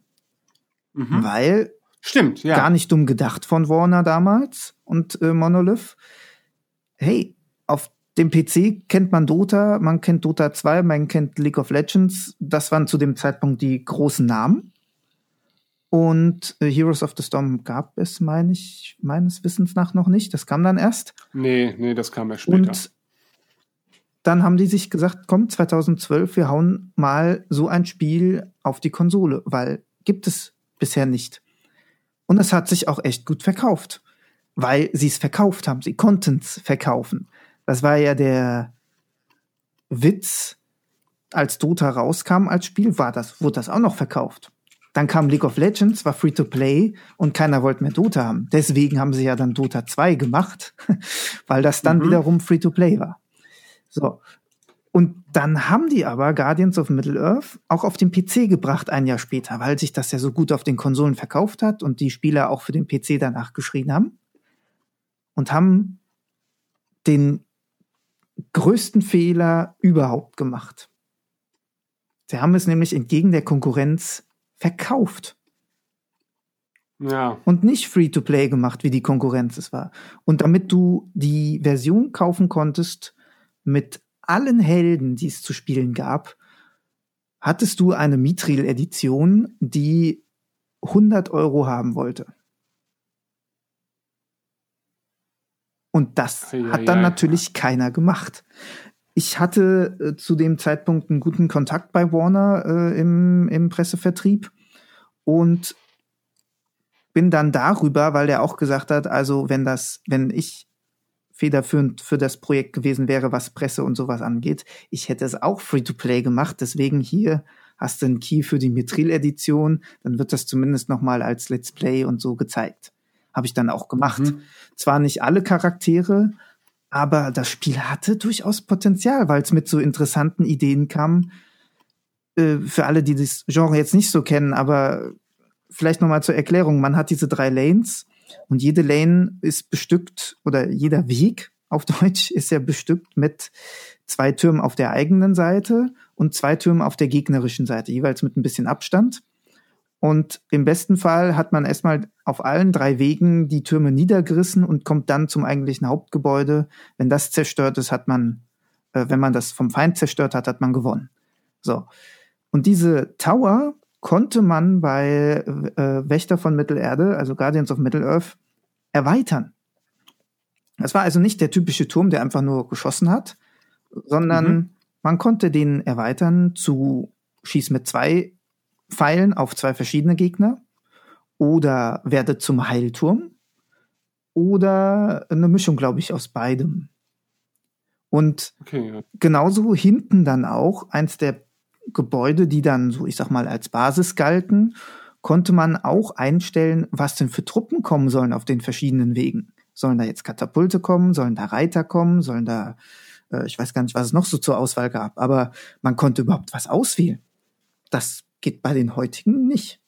Nee, das stimmt. Ist natürlich die Frage, ob nicht vielleicht auch die Simplizität der, der äh, aktuellen Spiele oder der, der Konkurrenten vielleicht auch ein, was die Konsumenten betrifft, äh, natürlich eine größere Zugänglichkeit bedeutet. Ähm, hm. Natürlich auch, dass Leute, die jetzt sich nicht mit einer bestimmten Lizenz wie Herr der Ringe sich identifizieren mögen, ähm, deshalb gleich von vornherein einen Bogen drum gemacht haben. Aber du hast schon recht, also äh, ich habe das Spiel tatsächlich auch gehabt und auch weil ich es so wahrgenommen habe als eins der oder als das erste MOBA für Spielkonsolen mhm. in Zeit, wo ich selber gar nicht mehr so aktiver PC-Spieler war, weil ich hier nur noch Macs rumstehen hatte, mit denen man natürlich nicht so wirklich gut spielen kann und ich mich so ein bisschen auf, auf die Xbox äh, vertieft habe. Und ich wollte auch Teil haben an diesem Genre und allein deshalb äh, war das ein Vorteil, den man halt vielleicht besser hätte ausbauen müssen. Aber gut, wenn ich natürlich solche Preise höre, ähm, wie 100 Euro, das wirkt heutzutage schon wieder weniger spektakulär als seinerzeit, weil man ja auch heutzutage durchaus in der Lage ist, mehr als 100 Euro für irgendeine Premium-Edition. Ja, aber das sind dann, das sind dann Collectors Editions und sowas. Das ist ja dann nochmal, das steht ja nochmal, sag ich mal, in einem anderen Verhältnis heutzutage. Also bei Battlefield One hast du für, hast du glaube ich auch über 100 Euro löhnen können und das war dann halt nur die Deluxe-Version, wo halt die künftigen DLCs mit drin waren. Ne? Aber so, nee, das, also wenn wenn du von dem Preis sprichst, gehe ich stark davon aus, dass du noch irgendwelche anderen Sachen dabei hast. Da waren nicht, da sind nicht nur DLCs war das dabei. nicht damals so? Ich weiß es auch nicht mehr. Vielleicht verquere ich das jetzt auch so ein bisschen in meiner Wahrnehmung damals. Ich habe mich tierisch aufgeregt, es trotzdem bezahlt und auch trotzdem sehr viel tolle Zeit mit dem Spiel gehabt, aber ich hielt es für ein bisschen überzogen. Ähm, führt natürlich gerade bei so Multiplayer-Spielen natürlich auch, wenn du Inhalte tatsächlich an so Bezahlmodelle knüpfst, immer zu einer Aufspaltung der Spielerschaft. Ja. Und dem versucht man ja heutzutage so ein bisschen entgegenzuwirken, dass wenn es halt äh, zu bezahlende Inhalte äh, gibt, dass die dann halt nur noch rein kosmetisch sind und nicht mehr spielerisch sich auswirken. Bestes ne? Beispiel, ja. also gut, das trifft jetzt nicht aufs Spielerische zu, aber ich finde, das fairste Free-to-Play-System hat an der Stelle immer noch Herr der Ringe Online. Aber äh, da würde ich gleich gern drauf zu sprechen kommen, weil mhm. es noch eine Erwähnung äh, gibt, die ich finde sehr lobenswert ist, nämlich es gibt bis heute eine aktive Mod Community für Schlacht um Mittelerde 2. Und zwar gibt es, also bestimmt gibt es auch noch andere Mods. Ich weiß aber nicht, wie aktiv die tatsächlich noch weiter betrieben werden. Aber die, die noch aktualisiert wird, immer noch, ist die Edain-Mod. Und die haben nach meinem letzten Kenntnisstand angefangen, jedes Heldenmodell komplett neu zu überarbeiten. Mhm. Sprich, wir reden hier nicht mal mehr nur davon, wie es ursprünglich mal war. Ja, es ist, sind die, sind die besser gepatchten Spielvarianten, weil Balancing besser, äh, Schwierigkeitsgrad hier und da nochmal ein bisschen angezogen, äh, was die, auch die Balance der Einheiten und der Währung angeht und sowas. Was kosten die Einheiten und sowas? damit hat das alles angefangen. Irgendwann kam dann die Idee auf, dann bringen wir doch den Hobbit auch in Schlacht um Mittelerde 2. Mhm. Äh, das wurde dann aufgrund dessen, weil es nicht so performant lief, beiseite gelegt. Ich glaube, es gibt noch Möglichkeiten darauf zuzugreifen. Das soll auch wieder kommen, aber es muss erst noch mal überarbeitet werden.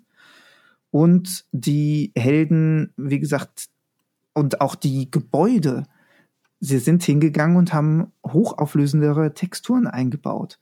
Und die Rechner heute schaffen das natürlich. Mhm. Mit einem gewissen Kniff. Weil man muss überlegen, es sind nur, nur 32-Bit Spiele, keine 64-Bit. Mhm. Das, das heißt also, der zur Verfügung stehende Speicher ist da ja auch relativ begrenzt. Genau, genau. Und deswegen, man, man kann es versuchen weiter auszureizen, aber äh, ich hatte zum Glück, also die haben auch einen eigenen Discord, wen das interessiert, und die bieten durchaus auch, wenn, wenn einen das interessiert, in gewisser Weise Führungen durch die Mod an, weil man denkt dann so, ja, okay, was kann mir diese Mod schon groß bieten?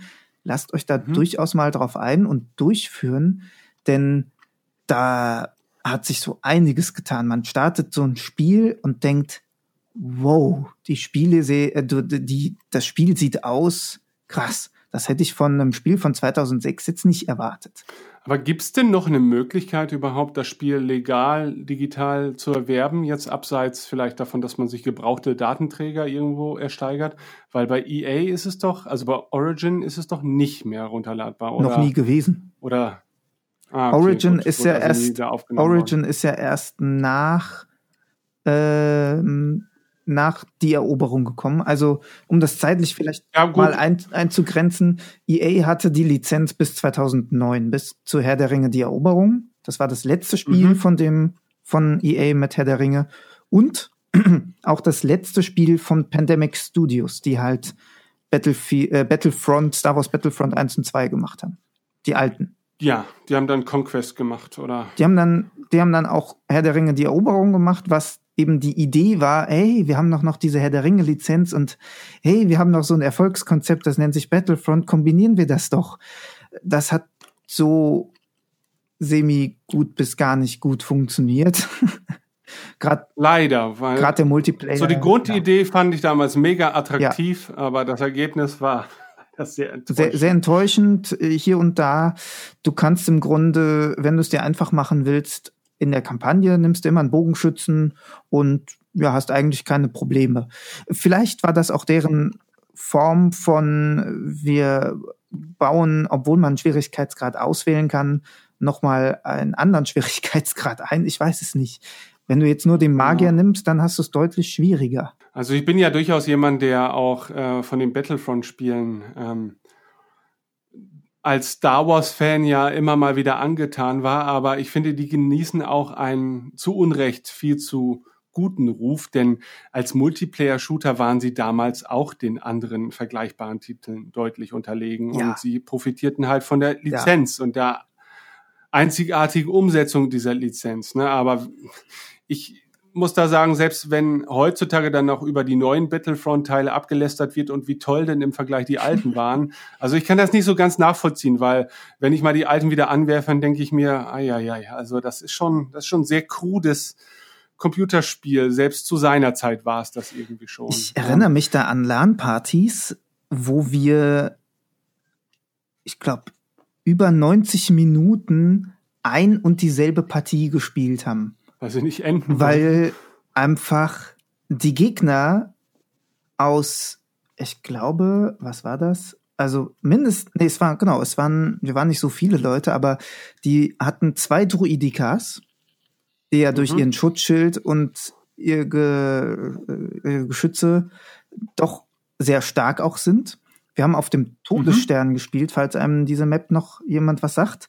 Und dann gibt es diesen einen Seitengang, der dann über eine Brücke führt. Und es war Capture the Flag. Sprich, mhm. man musste auf jeden Fall diesen Gang entlang laufen, um die Flagge dort vorbeizubringen, damit man Punkte kriegt. Und das, da ist dann dieser Schacht mit der Brücke, wo du dich quasi mit dem einen Druidika direkt in die Tür platzieren kannst und mit dem anderen oben auf so einen äh, Vorsprung, wo man runterschießen konnte. Und mhm. damit haben die das Ding gnadenlos gehalten. Ja. Waren dann mit den Druidikas ja. mit der Flagge aber zu langsam, als dass sie dann selber die Flagge ab äh, wegbringen konnten, weil wir sie dann wiederum erwischt haben. Und so ging's halt hin und her. Da gibt's so einige Spiele aus diesem Zeitraum, äh, wo ich mir echt die Frage stelle, hat man sich das wirklich überlegt? Also ich kann mich noch, äh, um jetzt mal ganz kurz abzuschweifen, äh, im ähnlichen Zeitrahmen gab es damals diese SmackDown vs. Raw Wrestling-Spiele für die Spielkonsolen.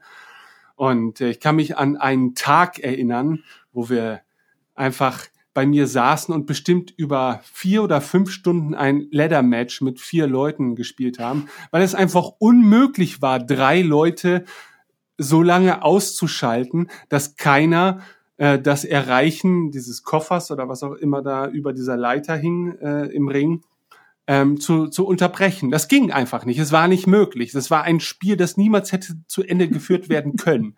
ne? Und dass das niemand mal ausprobiert hat vorher, das ist mir unverständlich. Ich meine, es hat trotzdem Spaß gemacht irgendwie, aber äh, ganz viele Multiplayer-Spiele aus dieser Zeit ähm, haben natürlich eine sehr angenehme Erinnerung hinterlassen, weil es halt eben auch allein dadurch, dass es Multiplayer-Spiele waren und das war schon einfach spannend genug zu der Zeit. Und wenn dann noch das Ganze verbunden war mit einem Franchise, das einem sehr am Herzen lag, wie zum Beispiel Star Wars, dann hat man natürlich auch über sehr viele Dinge hinweggesehen, die jetzt ein vielleicht etwas neutraleres Battlefield, ähm, ja, spielerisch besser umzusetzen wusste. Ja. Ne? Ja. Und von daher bin ich auch der Meinung, so, so ähm, negativ die aktuellen Battlefront-Teile auch in der Wahrnehmung sind, wobei ich der Meinung bin, das hat sich jetzt ein bisschen gewandelt. So, ähm, also wenn man so die ganzen Diskussionen auf Reddit oder so mal verfolgt, dann ist das Grundecho schon mal deutlich positiver als zu Release von Battlefront 2.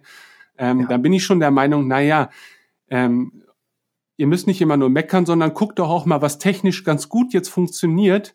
Und ja, das ist alles vielleicht ein bisschen simpler und nicht mehr ganz so offene Karten und so weiter. Aber das Spiel als solches funktioniert schon irgendwie. Und das, das führt zu Runden, die man auch mal spielen kann. Ja. Und sich nicht nur darüber freut, dass man überhaupt ein Star Wars Spiel spielen kann. Und von daher bin ich schon der Meinung, da ist auch viel Richtiges passiert. Da ist, Aber gut. Im Grunde also wenn wir gerade kurz beim Abschweifen sind, aber die Spiele, die man da namhaft nennen kann, die es geschafft haben, wiederzukommen, also wo man dachte, äh, die sind hoffnungslos verloren und die werden jetzt teilweise gespielt, noch und nöcher, das sind The Division und Rainbow Six Siege. Mhm.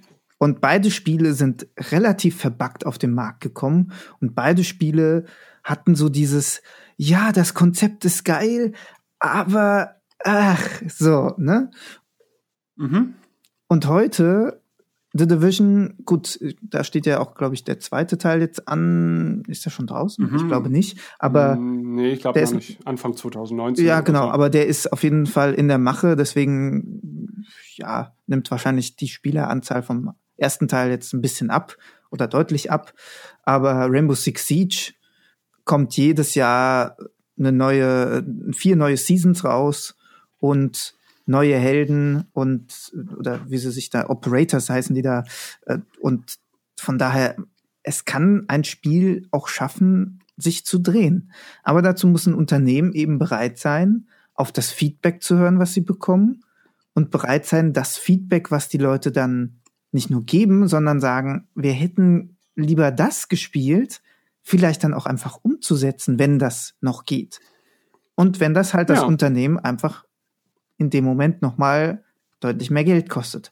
Aber wie man, wie, wie gesagt, bei Rainbow Six Siege sehen kann, gut investiertes Geld, weil ich glaube, die haben danach nochmal richtig Asche damit gemacht.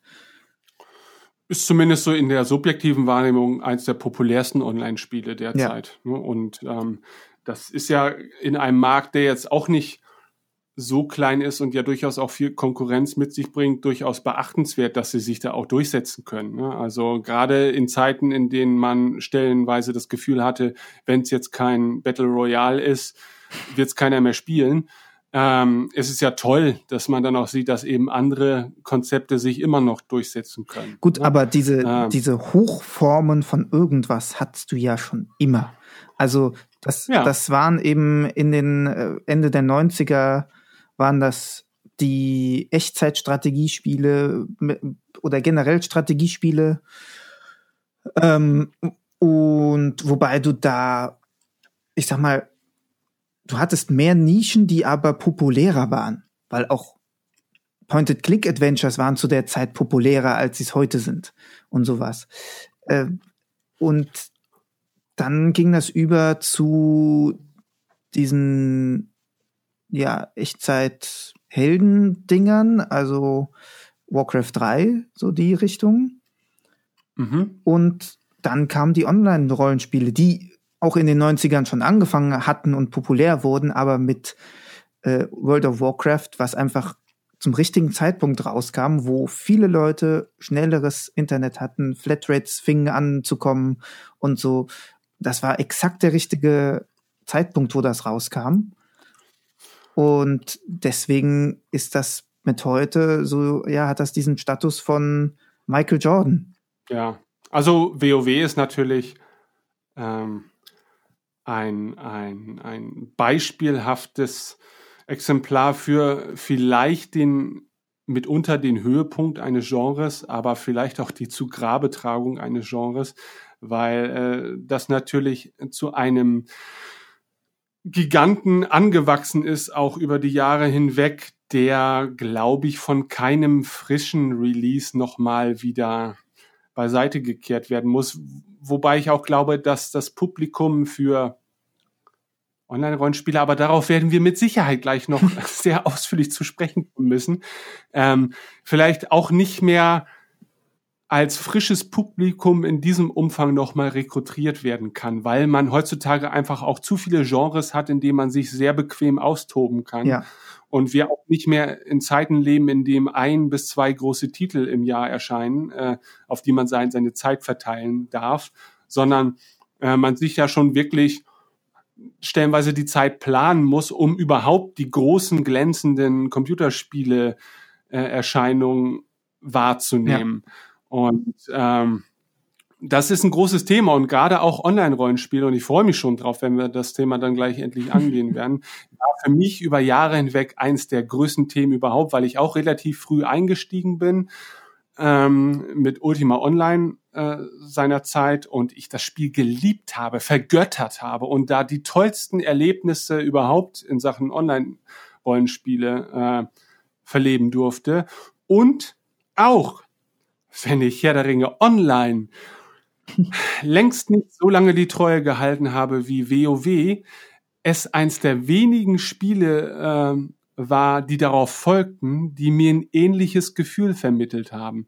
Und das rechne ich dem Spiel auch heute noch sehr, sehr hoch an. Und das führt auch immer wieder dazu, dass ich, wenn ich mal wieder so eine kleine Phase habe und auch Zeit äh, im Gepäck habe, ich auch immer mal wieder in Herr der Ringe einsteige, äh, Herr der Ringe online einsteige, einfach nur um so einen Teil dieses Gefühls, was sich damals in mir aufbaute, zu replizieren. Das klappt natürlich leider nicht mehr so, wie ich mir das vorstelle, mhm. ne, weil erstens ist mein Eltern nicht mehr so leicht zu beeindrucken. Zweitens ist natürlich die Community auch zumindest eine andere als damals äh, und auch diese dieses dieses Gefühl, Teil des ganz großen Ganzen zu sein, nimmt natürlich auch ein bisschen ab, weil man sich ja schon bewusst heutzutage für eher eine Nischensache entscheidet, ja. im Vergleich.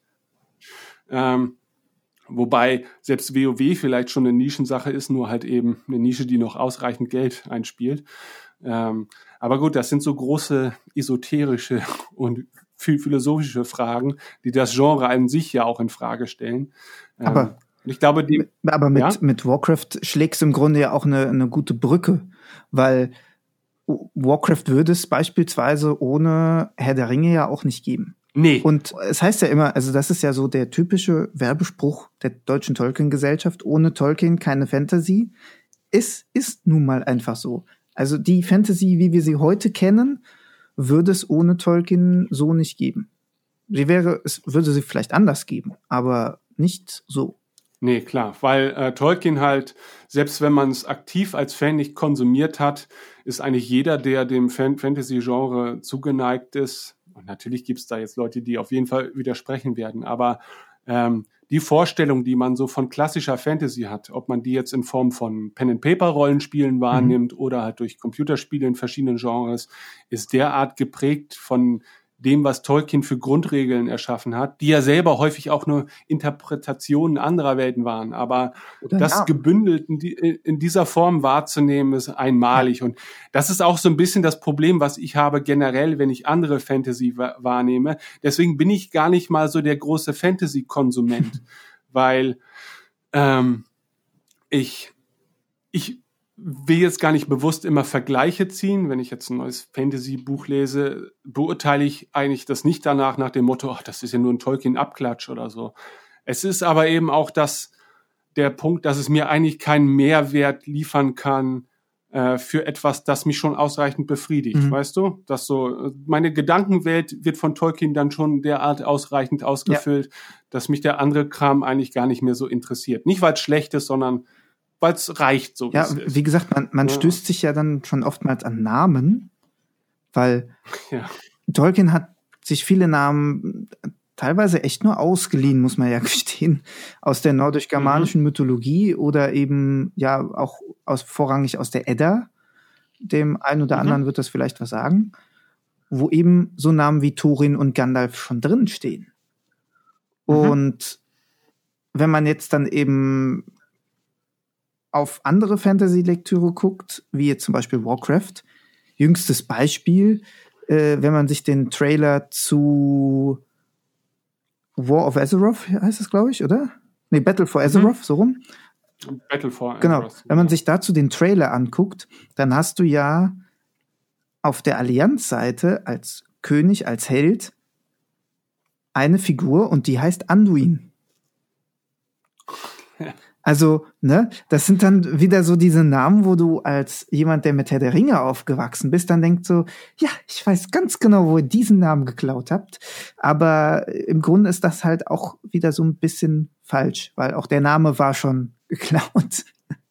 Ja, ja, es ist, Aber es, es ist halt im Prinzip so, ist, ähm, Tolkien hat so eine Art an Naturregelwerk für Fantasy erschaffen, von dem man sich, glaube ich, manchmal nur sehr schwer lösen ja. kann. Also immer dann, wenn ich zum Beispiel für unsere Rollenspielrunden versuche ich schon immer so komplett eigene Settings zu erstellen, aber ich versuche da jetzt schon Welten zu erschaffen, die für mich selber ausreichend angenehm auch sind, die sich vertraut anfühlen. Ja. Ne? Und da kann ich mich anstrengen, wie ich will. Ich gelange immer wieder an den Punkt, wo ich so sage, naja, gut, also eigentlich könnte ich das jetzt doch Mittelerde nennen und äh, ich müsste gar nicht so tun, als, als würde ich mich jetzt großartig verbiegen. Wobei das natürlich auch, ähm, wenn man jetzt mal Dungeons and Dragons äh, betrachtet, war das ja eigentlich schon eine in Rollenspielsystem Gießung der Herr, Herr der Ringe Prinzipien und hat sich ja auch gar nicht so bewusst davon distanziert, sondern ja auch damit gespielt, ja. dass es da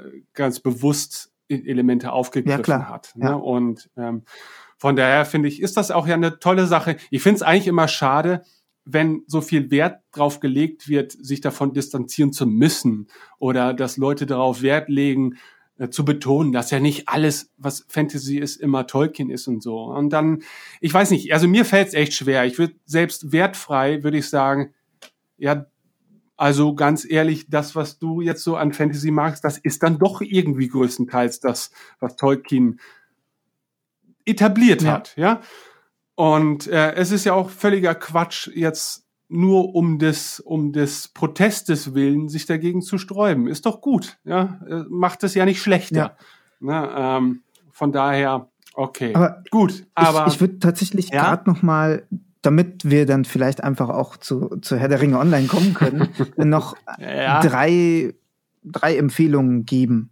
Äh, Wenn es nur drei ja, sind, dann. Äh, weil das Spiele sind, die wir noch, noch gar nicht benannt haben oder nur so angeschnitten haben. Wer zum Beispiel Zelda gerne gespielt hat, so gerade diese älteren Zelda-Spiele und Herr der Ringe oder mhm. in dem Fall den Hobbit mag, dem kann ich halt The Hobbit auf jeden Fall empfehlen, weil es doch sehr parallel, sehr, sehr große Parallelen gibt zu der Zelda-Spielvariante. Also das Third-Person-Action-Adventure, genau, was genau. da 2003 oder so ja, erschienen ist? Genau. Mir, mir selber hat das nicht so gefallen, aber ich war auch einfach zu schlecht für das Spiel. ähm, aber ich habe auf dem Tolkien-Tag durchaus Leute kennengelernt, die gesagt haben, hey, das spiele ich auch heute noch gern und hin und her. Klar hat auch das die Schwierigkeit, da noch dran zu kommen. Aber ähm, naja, empfehlen kann es auf jeden Fall den Leuten, die gerne Zelda spielen. Und mhm. wenn sie es haben und damals vielleicht nur angespielt haben, packt es doch vielleicht einfach nochmal aus. Es funktioniert zumindest bei mir auch auf Windows 10. Also. Oh, das ist ja schon mal, das erleichtert ja den genau. Einstieg. Genau. Gibt es das noch digital nee, irgendwo? Nee, nee. Das, äh, also du okay. findest eigentlich keins der Spiele äh, vor Aragons Quest, also sprich vor 2010, findest du kein Spiel digital. Hm, okay, na gut, weil da wahrscheinlich dann die ganzen Vertriebsrechte dementsprechend ja. auch ausgelaufen sind und um die zu erneuern, äh, das ist es dann vielleicht natürlich rein wirtschaftlich auch nicht unbedingt. Also, ne, ausgenommen ist tatsächlich in dem Fall Herr der Ringe online, weil das läuft ja noch aktiv, aber wirklich der Rest davor ist digital nicht mehr erhältlich. Ähm, die, die zweite genau, Empfehlung. Das wäre äh, Lego Herr der Ringe. Ah, ja, super. Weil das ist wirklich super. Es umfasst alle drei Filme und es ist ein typisches Lego-Spiel. Also wer da Spaß mit hat mit den Lego-Spielen, dem kann ich eigentlich zu fast allen Lego-Spielen raten.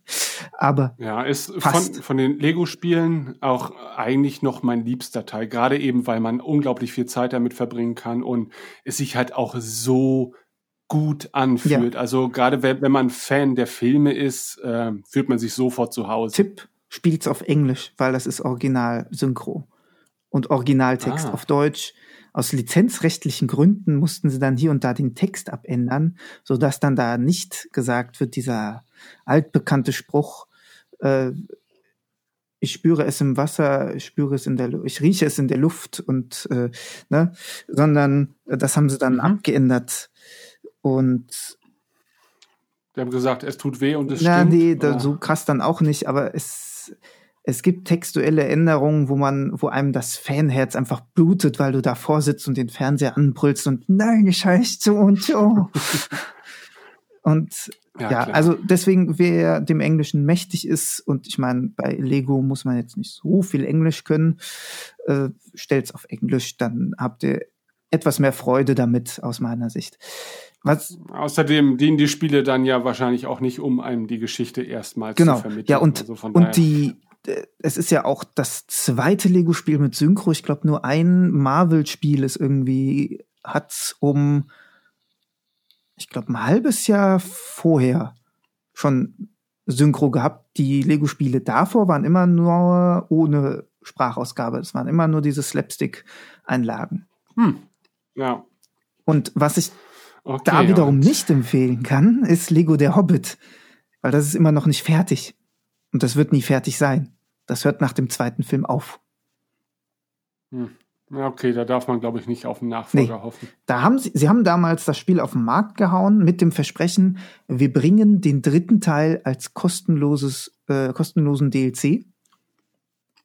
Der ist nie erschienen. Nach ein paar Jahren, ich glaube nach zwei Jahren, haben sie gesagt, nö, äh, machen wir doch nicht mehr. Und dieses Versprechen hätte den Film vielleicht auch gut getan. Wobei ich oh, okay, zu, zu, wahrscheinlich zu den wenigen gehöre, die sagen, ich finde sie jetzt nicht schlecht gemacht. Rein optisch sowieso nicht. Geschichtlich, ja, kann man sich natürlich dran streiten, aber ich finde, wenn man sie einfach so als Unterhaltung sieht und nicht als Muss, das muss ich vor dem Herr der Ringe sehen, dann kann man sich die auf jeden Fall angucken, die Filme.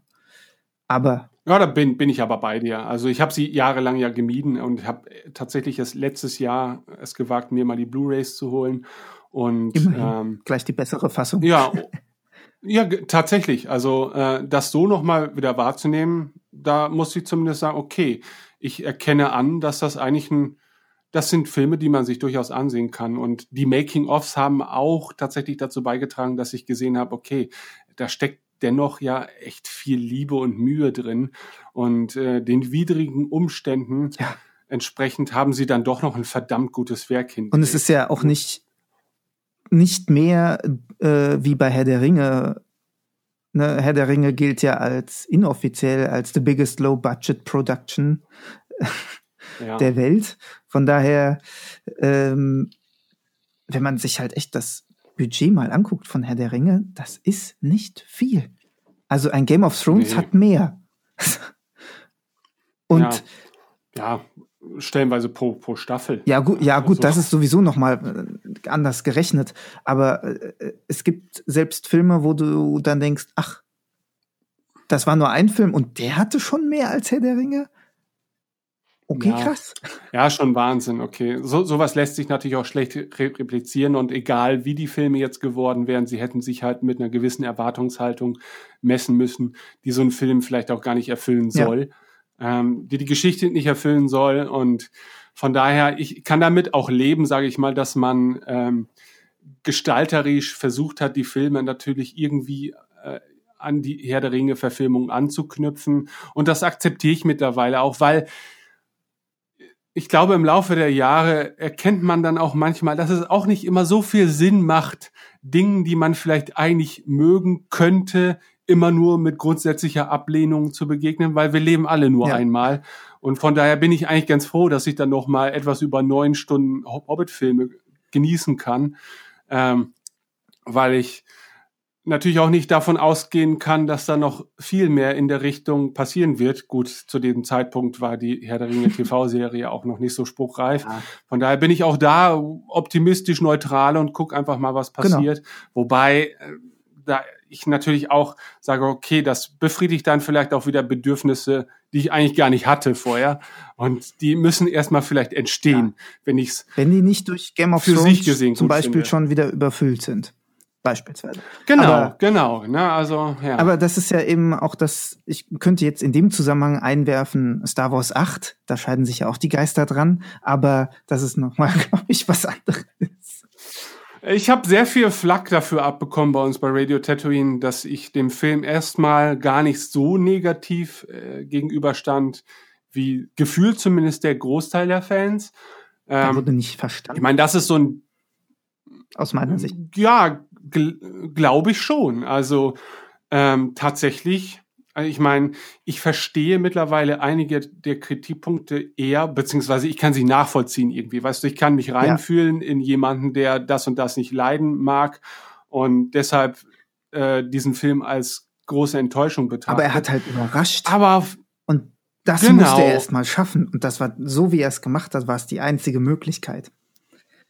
Genau, und ich bin auch der Meinung, er erzählt dann auch noch ausreichend viel und äh, ausreichend gut umgesetzt, finde ich, ist dann auch nach wie vor.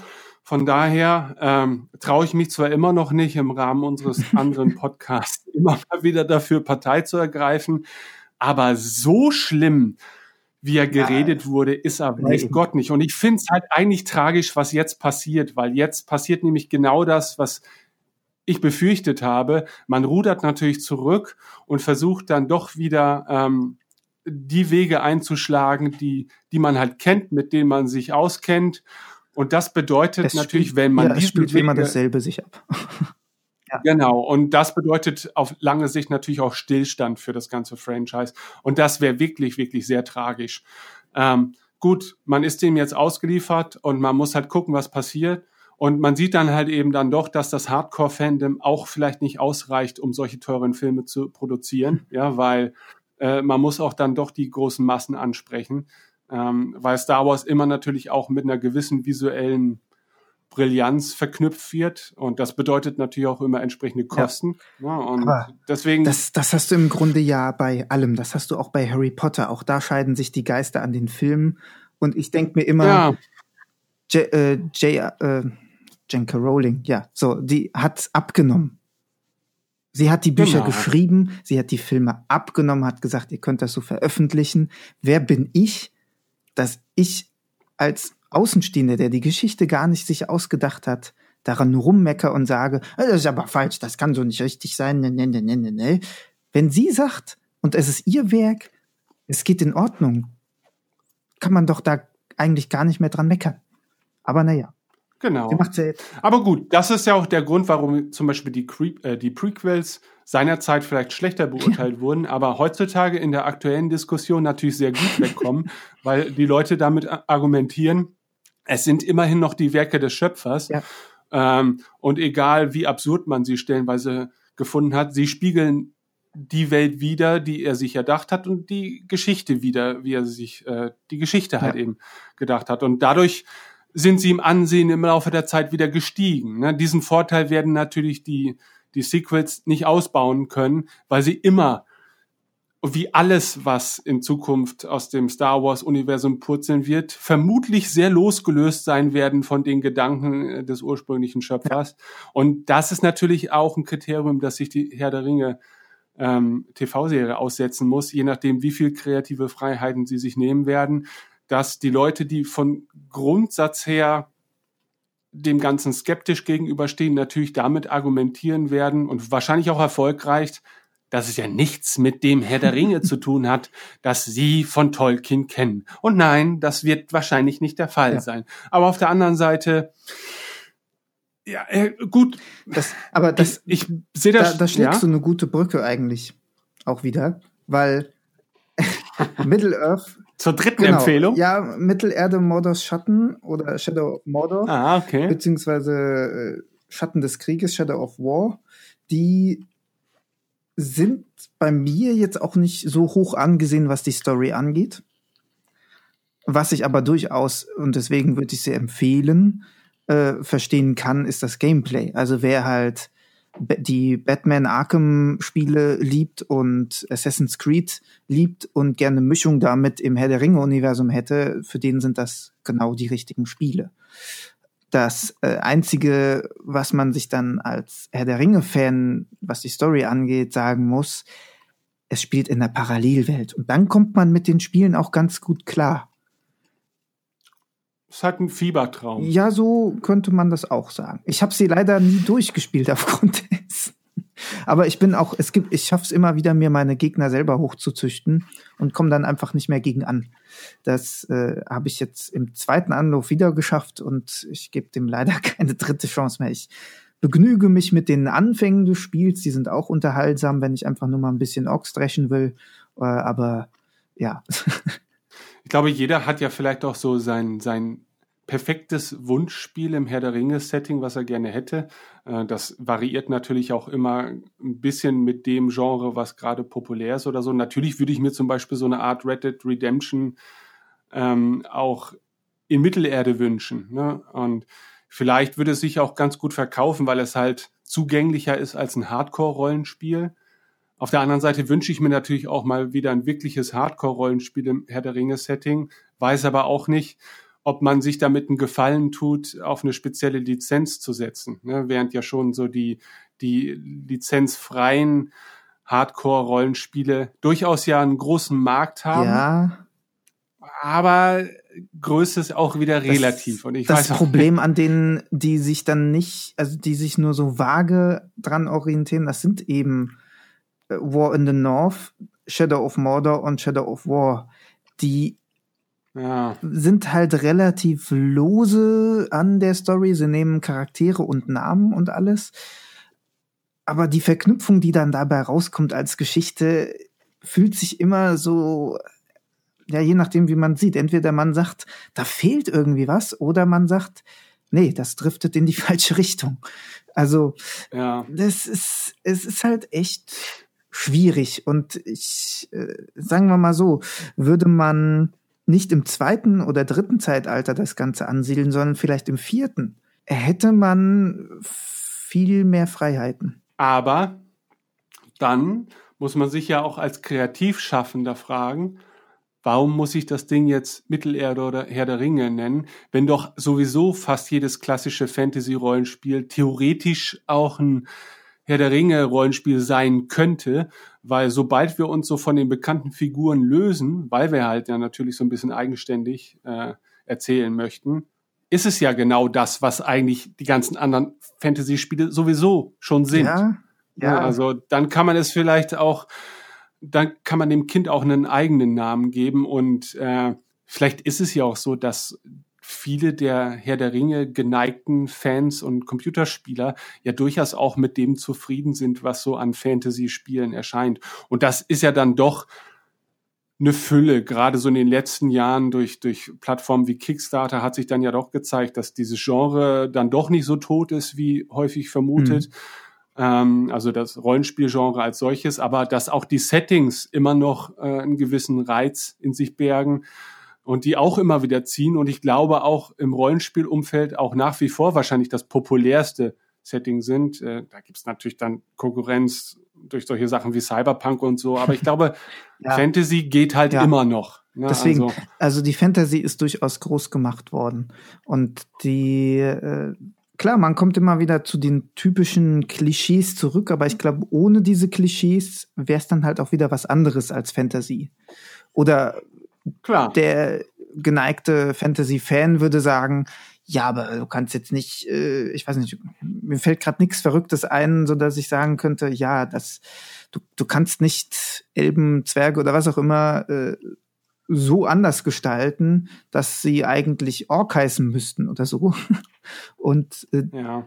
du nennst sie aber nicht so und äh, das ist dann so, äh, wie sagt man, Trigger. Das sind dann so die großen Trigger, wo du garantiert einen Shitstorm mit auslöst.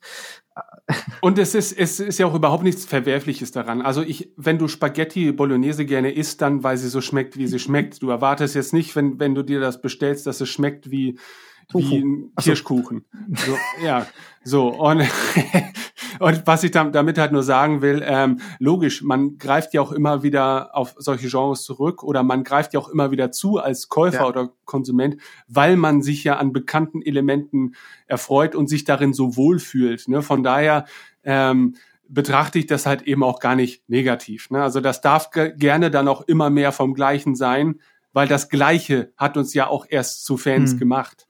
Und ich, ich meine, es ja. ist ja auch noch nicht aus. Es ist ja in diesem Jahr auch noch ein Spiel in den Early Access gegangen, nämlich The Lord of the Rings Living Card Game, was es ja schon als Kartenspiel mhm. gibt, jetzt auch in der PC-Umsetzung, wobei man halt wirklich sagen muss, es ist Early Access. Also zum Reingucken, guckt euch am besten die Livestreams von den Entwicklern selber an oder die Videos, die es dazu gibt. Ich habe da auch schon mal reingeguckt, um einfach mal reingeguckt zu haben im Livestream.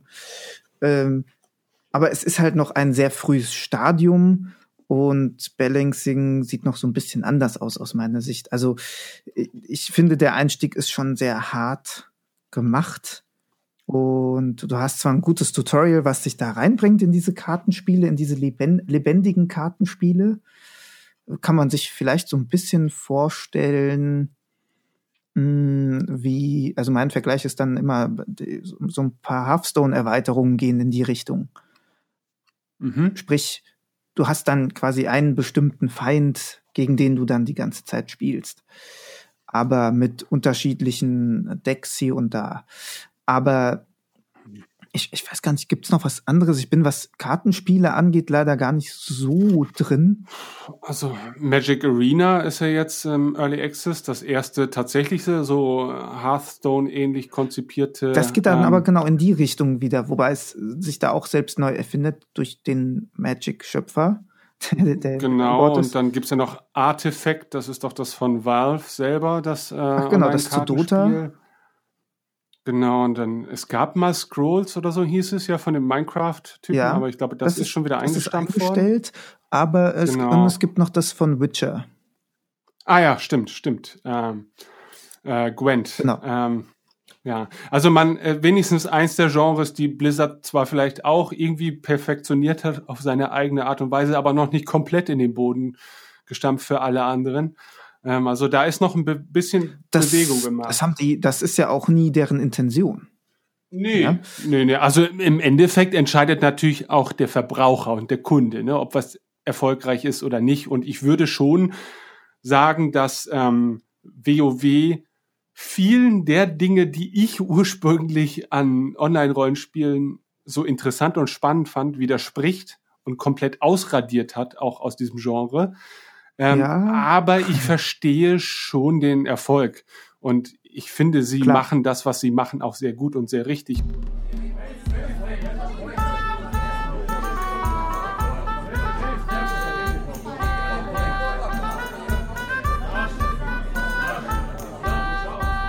Wo wir schon dabei sind, Herr Over, noch eine Runde. Klar, zwei ganze halbe. Komm sofort kommen wir endlich zu dem großen Elefanten im Raum, der wie ein drohender Schatten über die gesamte bisherige Diskussion schwebte und der immer mal wieder angesprochen wurde.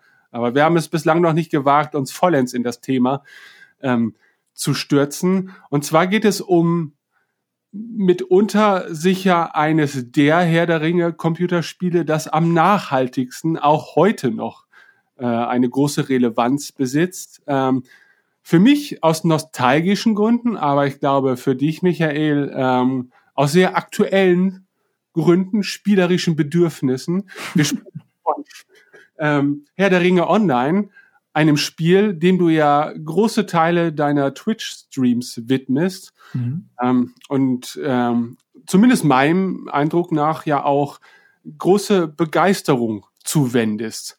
Und nun möchte ich natürlich gerne von dir wissen, bevor ich vielleicht meine eigenen Eindrücke da noch einwerfe, was fasziniert dich an diesem Spiel derart, dass du es auch heute, ich glaube elf Jahre oder so nach Release, immer mhm. noch so gerne anfasst? Ja, also sagen wir mal so, ich vielleicht gehöre ich auch zu den Leuten, die es schaffen, sich das immer wieder selbst schön zu machen. Äh, ich gehöre, glaube ich, zu den wenigen, die das Spiel noch nie bis zum Endkonto gespielt haben. Ich bin zwar langsam auf dem Weg dahin, aber ich bin, ich habe es noch nie bis zum Endcontent gespielt. Das heißt, obwohl es im Spiel mittlerweile möglich ist, ist für mich der Ring noch nicht vernichtet.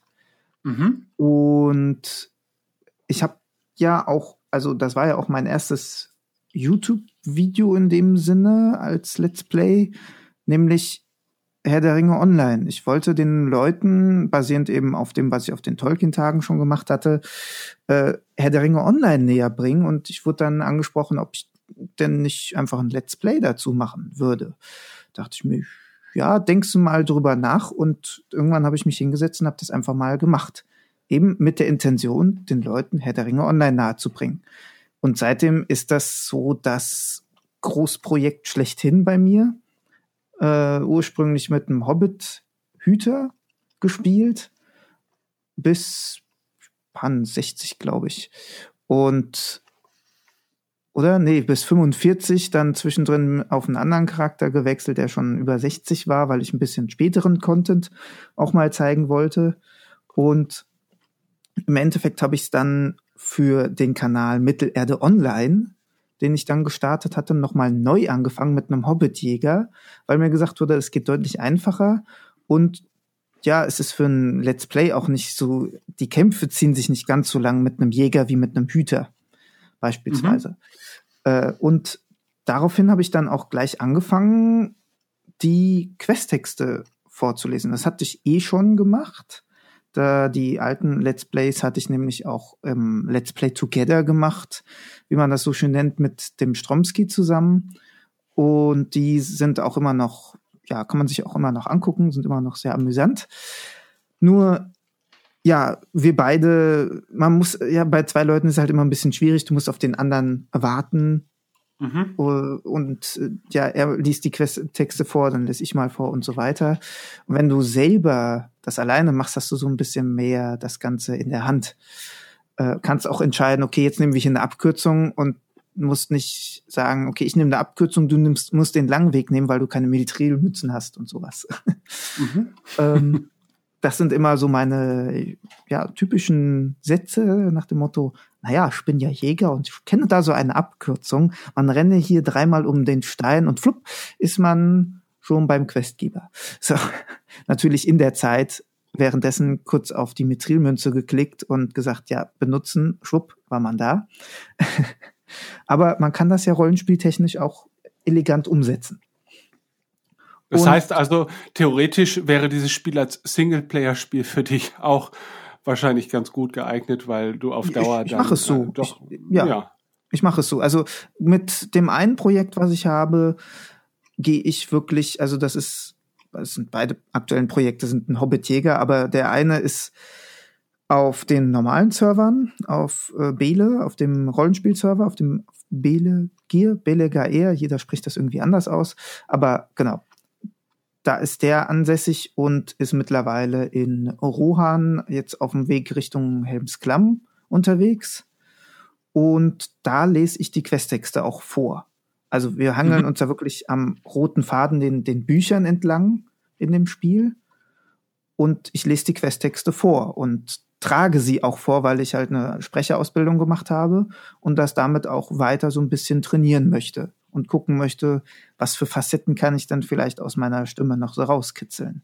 Mhm. Und ja, ich meine, das kann man immer so schön unterscheiden, wenn das jetzt ein Elrond ist, der zu dir spricht und dir eine Aufgabe gibt und ja, dir einfach mitteilen möchte, wo du lang gehen musst, ist das was anderes, wie wenn da halt so ein komischer Zwerg vor dir steht und von seinem Vetter Balin redet oder irgend so eine andere ältere Dame und äh, ja, die auch nicht so genau weiß, aber helfen Sie uns doch. Ja, also da kann man dann sich selber schon viel Spaß mitmachen.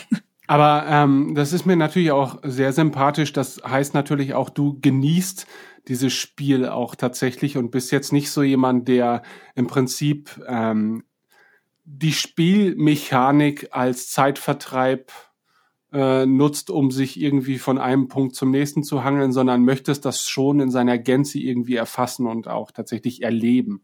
Genau, also das machen wir eben mit dem, mit dem ersten Projekt. Da machen wir das so, da nehmen wir dann die Abkürzung einfach aus Zeitgründen, weil man sich ja dann eben mit der Story viel beschäftigt und damit man weiter mit der Story sich beschäftigen kann, lässt man dann so lange Reitwege, wenn man sie das zweite oder dritte Mal gehen muss, einfach mal weg. Mhm. Und dementsprechend, ich nutze bei dem Charakter auch viel XP-Boost und, und sowas, damit ich eben nicht die ganzen Nebenquests nicht mehr machen muss, sondern wirklich mich auf den roten Faden konzentrieren kann. Ja. Gegenteil dazu ist das zweite Projekt, was jetzt äh, relativ neu noch ist, weil die legendären Server oder legendären Welten, wie sie auf Deutsch heißen, auch gerade erst angefangen haben. Und die bieten ja die Limitierung auf Level 50 statt 120, was jetzt bei den normalen Servern ist. Und fangen quasi neu an.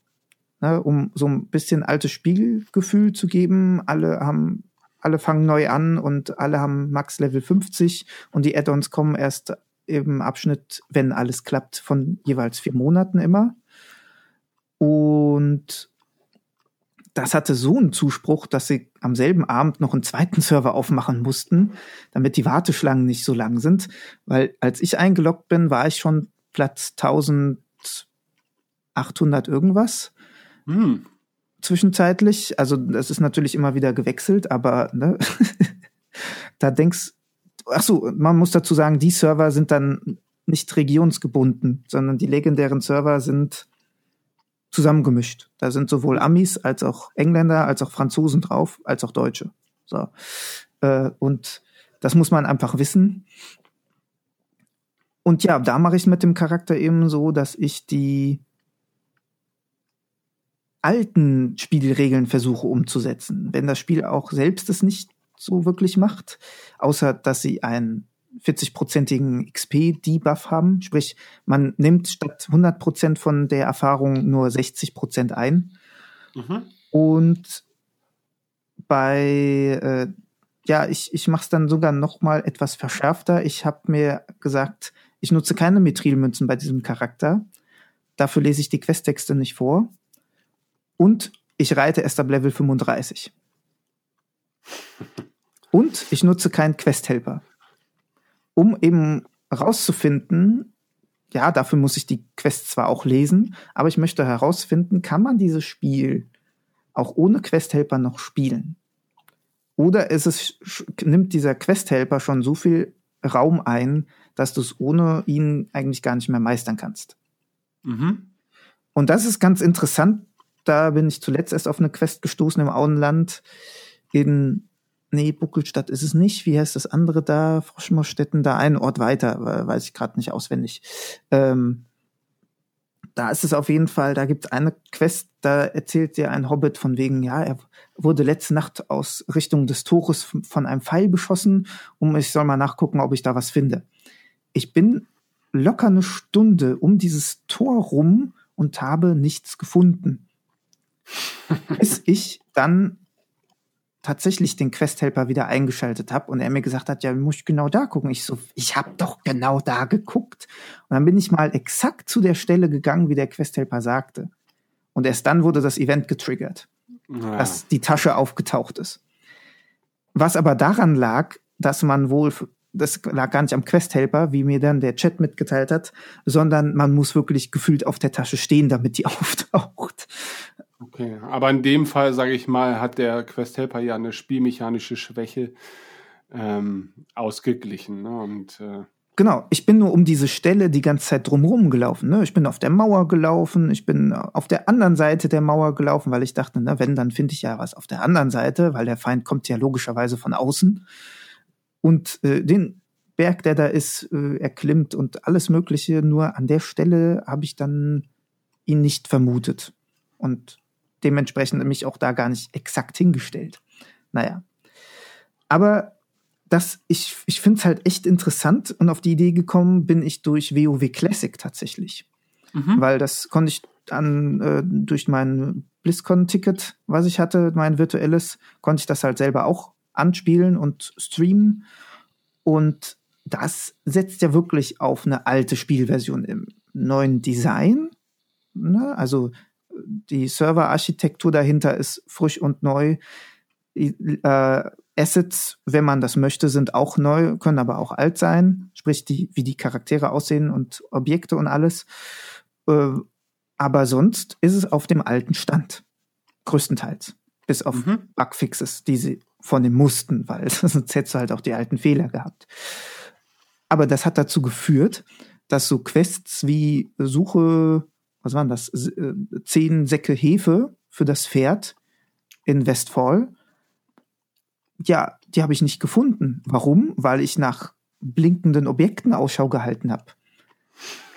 Die es aber nicht gab. Also sie gab, es gab die Objekte, aber sie haben nicht geblinkt.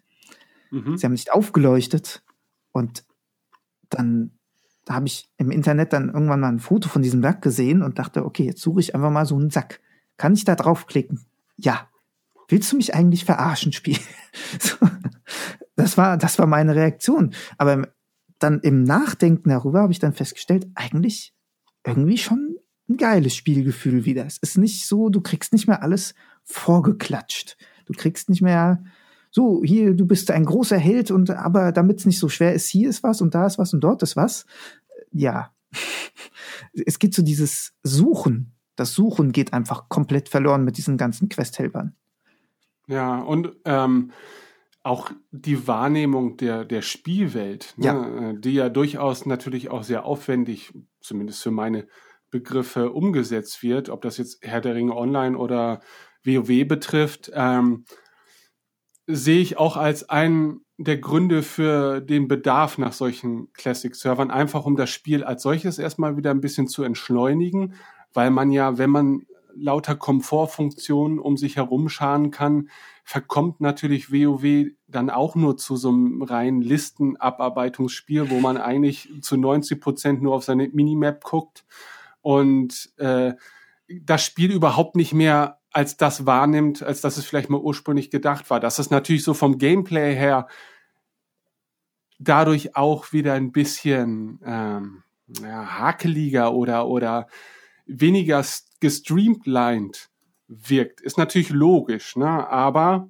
vielleicht ist ja auch dann jetzt tatsächlich mal der Zeitpunkt gekommen, dass die Leute mal auch wieder ein bisschen Bock haben, auch auf, sich auf sowas einzulassen und halt eben nicht nur in möglichst geringer Zeit maximalen Level zu erreichen, um dann was für ein Gefühl dadurch zu erhalten. Aber ja. das ist bei mir auch eine subjektive Wahrnehmung, ne? weil wenn man, ich glaube, wenn man mich zu meinen Hoch-WoW-Zeiten mal beim WoW-Spielen beobachtet hätte, hätte man wahrscheinlich beide Köpfe, äh, beide Hände über dem Kopf zusammengeschlagen, weil ich halt auch, was das anging, immer der absolute Genussspieler war. Ich bin ja. halt, ich habe mir wirklich die Quest-Texte durchgelesen und habe gesagt, das ist so geil, dass ich in dieser Welt jetzt hier rumlaufen kann. Das habe ich aber und, auch nie anders gemacht, ja. Genau, genau. Und ich äh, konnte, ich hatte damals, damals schon Probleme, um mit meinen Freunden, die natürlich immer hier raiden und da raiden und da schnell hochleveln und warum bist du erst auf Level 20 und wir auf Level 40, wie kann das eigentlich sein? Ja. Und ich dachte, Leute, ich habe hier die Spielzeit meines Lebens. Das ist absolut geil. Ich finde das mega gut. Und genauso chillig und entspannt habe ich meinen Spaß daran. Und ich muss mich damit keinem messen. Und auch damals, ich meine, gut, WoW war ja auch schon von Beginn an durchaus zu großen Teilen darauf ausgelegt ist, auch im Singleplayer spielen zu können und war damit ja auch eins der ersten Online-Rollenspiele, die das tatsächlich auch so ermöglicht haben. Ja, und das kam mir auch irgendwie sehr entgegen, ne, weil ja. ähm, ich mein gut in meiner Ultima Online Zeit, da war es halt so, dass eigentlich nur das Miteinander überhaupt diesem Spiel so ein bisschen Tiefe verliehen hat, weil die Mechanik dahinter relativ krude war, fand ich. Das war eigentlich nicht viel mehr als Chat mit ein bisschen Grafik. Ähm, aber äh, bei WoW habe ich eben das total genossen. Man muss sich natürlich die Frage stellen, warum spielt man dann überhaupt so ein Online-Rollenspiel, wenn man diesen Online-Aspekt eigentlich vielleicht gar nicht so aktiv nutzt daran. Aber allein, dass halt so ein bisschen dieses Gewusel stattfand. Ja. Ähm, das, das klar. Das, also das hatte man am Anfang jetzt auch wieder bei den legendären Servern, weil auf einmal hast du wieder Leute in den Startgebieten. Das hast du halt jetzt auf den normalen Servern nicht mehr so wirklich. Und mhm. ich sag mal, ich war nie der große Raid-Typ, aber ich habe halt die, die deutschen Chats dann auch ein bisschen verfolgt. Und da ist dann schon auch wieder Freude da gewesen. Hey, sind wieder Leute in meinem Level und wir können mal, es ist wieder leichter, Leute für einen Raid zu finden und so weiter. Ähm, die später hat sich das halt einfach aufgrund der Größe dieses Spiels. Es gab mal so eine tolle Vergleichskarte von, ich weiß gar nicht mehr von wem, aber es muss man mal gucken, ob es die noch gibt oder in aktueller Form. Aber zu dem Zeitpunkt, es war zu Rohan-Zeiten, hatten die, glaube ich, schon eine größere Karte mit Herr der Ringe Online als WoW und als Elder Scrolls und so weiter. Äh, mhm. Und WoW ist im Vergleich zu diversen Elder Scrolls-Teilen ziemlich klein. Mhm. Ja, das stimmt. Und dann hast du jetzt einfach mal Herr der Ringe, was bis Rohan ging, glaube ich, zu dem Zeitpunkt oder bis Moria, ich bin mir nicht mehr ganz sicher. Und jetzt halt einfach noch mal viel größer ist. Das geht bis nach Mordor. Du kannst sogar äh, den kompletten Düsterwald jetzt bereisen. Du kannst bis in die Eisenberge jetzt reisen. Also, das ist schon groß das Ding. Und dass sich das dann natürlich spielerhaft sehr verteilt, dass man denkt, so, ach, so viele spielen das ja gar nicht mehr. Das ist falsch. Die, die Annahme ist falsch. Es sind keine Zahlen wie bei WoW natürlich. Aber es gab halt auch nie offizielle Zahlen. Von daher kann man immer sagen, so, hm, ja. Was man jetzt aber aufgrund der legendären Server sagen kann, durch diesen Spieleransturm konnten sich so ein paar Zahlen schon mal abzeichnen. Also wenn um die 2000 Leute in der Warteschlange standen, ist das ja schon mal eine Zahl. Und das waren nur mhm. VIPs. Es kommen nur VIPs, also die Leute, die ein Abo haben auf diese Server und die Leute, die ein Lifetime-Abo haben, so wie ich, die kommen auch da drauf. So. Mhm. Premium-Spieler und Free-to-Play-Spieler kommen da nicht drauf. Dementsprechend ist diese Dunkelziffer noch mal viel größer. Also sowieso größer, weil es waren ja zu den 2000 Wartenden schon Dutzende Leute drauf. Mhm. Wie, wie viele Spieler fasst so ein Server im Das, Schnitt das weiß man halt leider auch nicht. Okay, gut. Also äh, offiziell, offizielle Zahlen gab es nie zu dem Spiel. Also ich kann mich noch so an Dark Age of Camelot Zeiten erinnern, äh, wenn da auf dem europäischen oder auf einem der europäischen Server so 3000 Leute waren, dann war der auch voll. ne? Und das, das merkte man auch. Ne? Also und es hilft dir dann ja auch nicht zu wissen, dass vielleicht weltweit da 11 Millionen Leute sind. Äh, wenn aber deine subjektive Wahrnehmung schon so weit geht, dass du eben siehst, da ist Leben in der Welt und da passiert irgendwas, dann reicht das ja auch vollkommen. Und äh, ja. ich weiß jetzt nicht, wie ist denn das äh, bei den ähm, bei den Spielinhalten, weil ich kann mich an eine Phase bei Herr der Ringe online erinnern, als es, glaube ich, erstmals Free-to-Play ging, mhm. dass im Prinzip bestimmte DLC-Erweiterungen, das heißt Regionen und so weiter, nur ähm, über zusätzliche Käufe oder so freigeschaltet wurden. Ist das mittlerweile alles begehbar? Du kannst, also das war damals auch schon so, es war nur Helms Klamm. Also es war im Grunde da, zu dem Zeitpunkt das neueste Add-on. Das mhm. musstest du kaufen. Aber ich sag mal so, das hat natürlich wirtschaftliche Hintergründe. Das ist ja, mittlerweile, klar. soweit ich weiß, auch, das kannst du komplett erspielen. Das ist halt immer, deswegen sag ich, es ist, gehört für mich zu den fairsten Free-to-Play-Systemen, weil du es dir einfach ers auch erspielen kannst. Der Aufwand ist natürlich riesig, aber mhm. machbar. Ich habe Menschen auf dem Tolkien-Tag kennengelernt, die gesagt haben, und ich habe das mir komplett freigespielt, wo ich nur meinen Hut vorziehen konnte, weil ich habe es nicht. Ja, ich habe das Geld investiert. Aber das ist es eben, du kannst dich entscheiden, investierst du Zeit oder Geld oder beides. Geht natürlich auch eine Mischung. So. Und das ist im Vergleich zu anderen Spielen, wo man das Gefühl hat, ja, ab hier kann ich nur noch Geld investieren. Das war zum Beispiel bei Runes of Magic damals so, bis Level 30 schön und gut, Aber ab dann dachtest du so, ja, und jetzt komme ich nur noch mit Echtgeld weiter. Hm. Runes of Magic, gibt's das noch? Ich glaube nicht. Okay. Ja, ich kann mich erinnern, das, das war so. Das war so der WoW-Klon schlechthin damals, als das Genau, rauskam. genau. Aber Free-to-Play und deswegen genau. natürlich mega erfolgreich auch eine Zeit lang. Ja. Ähm, genau. Wobei ich sagen muss, also ähm, damals als Herr der Ringe online erschien, ähm, hatte ich schon das Gefühl, dass es äh, zumindest so im deutschsprachigen Raum eigentlich dann eine gewisse Zeit lang eigentlich nur noch so diese zwei Lager gab. Also es gab die WoW-Zocker und die Herr der Ringe Online-Zocker. Also spielten die schon irgendwie auf Augenhöhe ab. Ähm, ja. Gut, das hat sich natürlich im, nee. Na, ja. ich, ich, ich glaube, die Guild Wars-Zocker, die schreien das ah, halt ja, nicht so Guild rum. Ja, stimmt. Also okay, Guild Wars Guild geht Wars immer so ein bisschen unter. Ich bin auch. War natürlich eine andere Herangehensweise, ja. weil es ja auch eins der ersten Spiele war, wo du einmal bezahlst halt eben und dann halt eben dauerhaft spielen kannst. Da musste man sich jetzt nicht mit so Abozahlen messen. Genau. Ähm, von daher, da hast du recht. Das, das ist dann natürlich nochmal eine ganz andere, ein ganz anderes Grüppchen. Gut, äh, an Online-Rollenspiel oder ein, ein Mangel an Online Online-Rollenspielen konnte man sich über viele Jahre hinweg ja nicht beklagen. Das nee. war ja im Prinzip das vorherrschende Genre äh, schlechthin. Äh, das hat sich gravierend verändert natürlich, weil es gibt immer noch viele und äh, die meisten davon sind heutzutage wahrscheinlich auch eher im Free-to-Play-Sektor anzusiedeln, mhm. weil wenn man jetzt ein Spiel nochmal auf konventionelle Art so starten würde wie WoW, wäre es, glaube ich, von vornherein zum Scheitern verurteilt. Ähm, aber nichtsdestotrotz finde ich es ja auch erstaunlich, dass dann eben Herr der Ringe Online sich über die lange Zeit hinweg gehalten hat, ohne jetzt zum Beispiel auch technisch sich es, es gab ja durchaus Fortschritte, so wie ich das beurteilen kann, aber WoW war natürlich immer mal wieder dazu aufgefordert, sich auch in technischer Hinsicht noch gravierender verändern zu müssen. Mhm. Ja, was man ja, man sagt immer, das Spiel sieht ja albern und schlecht aus und schlechte Grafik und so weiter, aber man muss sich dann doch mal vor Augen halten, da hat sich doch auch eine Menge getan im Vergleich zur Ursprungsversion. Ja, das ähm, bei Herr der Ringe ja auch. Also ja, das ist mir halt aufgefallen, als ich es halt vor einem halben Jahr oder so mal wieder installiert habe, und dachte ich, hm, das sieht eigentlich gar nicht so schlecht aus. Ja, also es ist ein super äh, schönes Spiel. Genau, gerade weil ich hätte gedacht, das wäre deutlich schlechter gealtert, weil der Stil an sich ja schon etwas realitätsnah angelegt ist als WoW.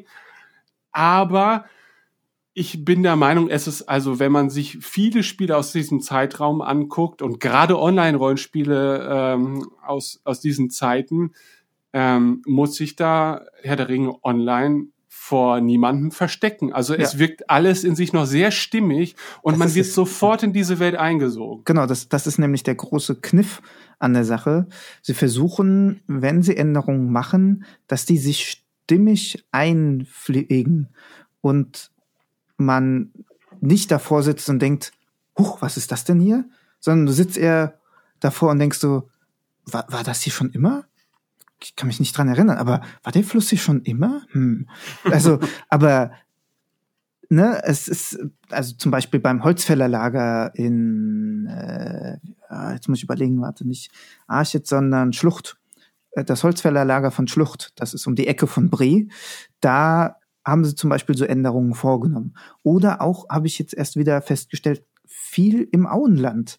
Also ich bin durch mhm. viel mehr Blumen, viel mehr, also äh, ich, sie haben Dutzende Sonnenblumen hab, auch verteilt jetzt.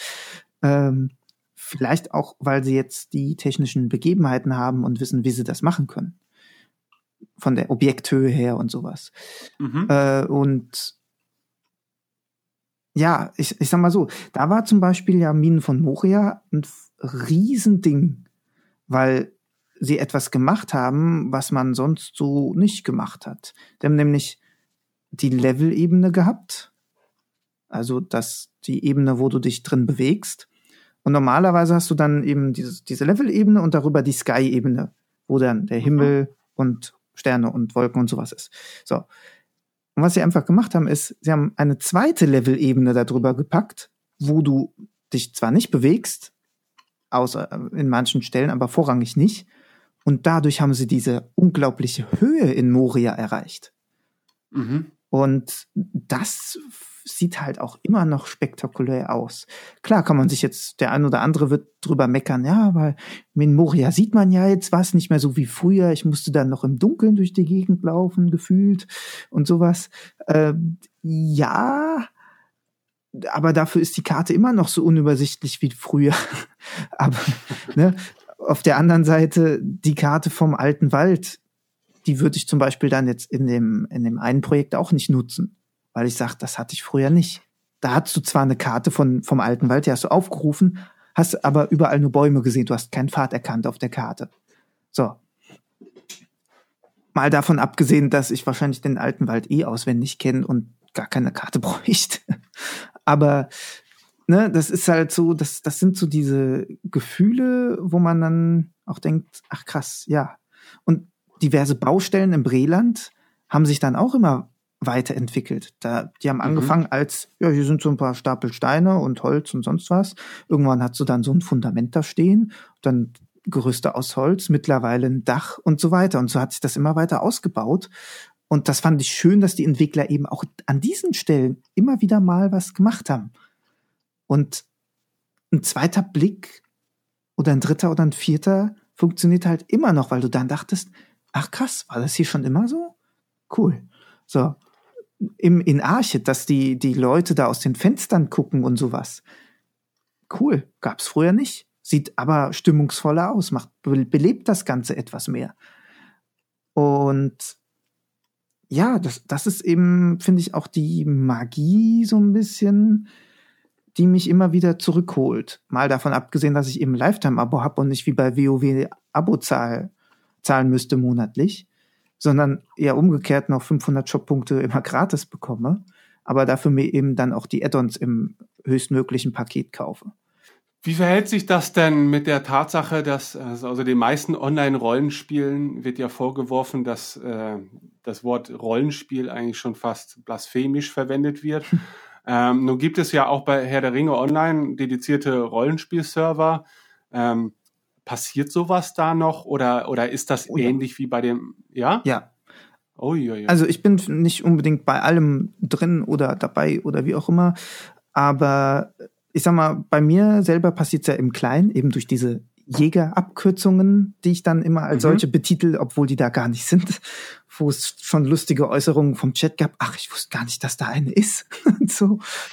ähm, aber gerade auf Bele, auf dem deutschen Rollenspielserver, sind auch Dutzende Events, Musikanten-Events äh, vom Tänzelnden Pony oder äh, ganze Rollenspielstränge, wo sie sich dann Aufgaben ausdenken, so Schnitzeljagdmäßig und sowas. Und das kann man halt unglaublich gut da einfach machen. Und das ist auch so ein bisschen, ja, das Schöne. Also selbst auf den Servern, wo du nicht, die nicht als Rollenspielserver ausgelegt sind, kannst du dein Rollenspiel machen. Kommt natürlich auf dein Gegenüber an, ob du schief angeguckt wirst oder nicht. Aber ich habe das Gefühl, dadurch, dass die Community selber von Herr der Ringe Online erwachsener ist als bei anderen Spielen, finde ich, äh, oder sich zumindest hier und da erwachsener verhält, ist meine Erfahrung zumindest, ähm, kannst du das halt trotzdem machen, das Rollenspiel. Selbst wenn der andere es jetzt nicht so toll finden würde. Und auf dem Rollenspielserver kannst du es ja sowieso machen. Während mhm. es bei, ich sag mal, auch bei WoW, da sind wir dann wieder, ne, mit dem Vergleich. Auch da gibt's Rollenspielserver, aber da hatte ich jetzt nicht, als ich mal da war, den Eindruck, ich könnte da groß Rollenspiel machen, sondern wenn du es da machst, wirst du halt auch schief angeguckt, so, hä, was will der denn jetzt von mir? Ja, das ist eben auch mein Eindruck. Also äh, damals fand ich schon eigentlich direkt, als Herr der Ringe online angekündigt wurde und als man so die ersten Details über das Spiel erfahren hat, ähm, hat man ja auch direkt äh, erkannt, dass das Spiel selber einem ja auch ein paar mehr Werkzeuge in die Hand gibt, um so ein Rollenspiel zu betreiben. Mhm. Du hast das mit den äh, Musikinstrumenten ja schon angedeutet. Also das war damals, fand ich, ein absolut eine verrückte Idee, dass es halt in diesem Online-Rollenspiel im Prinzip live spielbare Musikinstrumente gibt. Ähm, und das Ganze soll dann auch noch, ich meine, ich habe es tatsächlich live nicht erlebt. Ich weiß nicht, wie, wie sehr man da im Zusammenspiel äh, tatsächlich sich koordinieren kann und ob das mit der ganzen Latenz und so wirklich gut klappt. Ja, doch, das, das klingt sehr gut auf jeden Fall. Es gibt so LUA-Skripte, Ah, okay. Die dann, äh, ich meine, basierend, also du musst dann natürlich in einer Gruppe sein und Mhm. dann kann dieses Skript das irgendwie abgleichen. Selbst genutzt habe ich es nie, aber ich weiß, dass es diese Skripte äh, gibt, die da weiterhelfen. Alternativ müsstest du natürlich anzählen und hoffen, dass alle gleichzeitig losdrücken auf der MIDI-Datei. Aber Na, aber das, ich meine, das sind so kleine vielleicht für, für so den, den äh, geneigten Spieler, der dann eher von so einem Online-Spiel so ein sehr gestreamlinedes Spielprinzip erwartet, äh, vielleicht gar nicht so relevant sind. Aber das waren für mich so Punkte, die selbst wenn ich das Spiel dann selber aktiv über Jahre hinweg ja gar nicht mehr verfolgt habe, an diese Punkte habe ich mich immer wieder zu, zurückerinnert, weil ich das einfach erstens herausragend finde. Heutzutage findet das sowieso natürlich nicht mehr statt in aktuellen Spielen. Äh, zumindest nicht, dass ich es wüsste.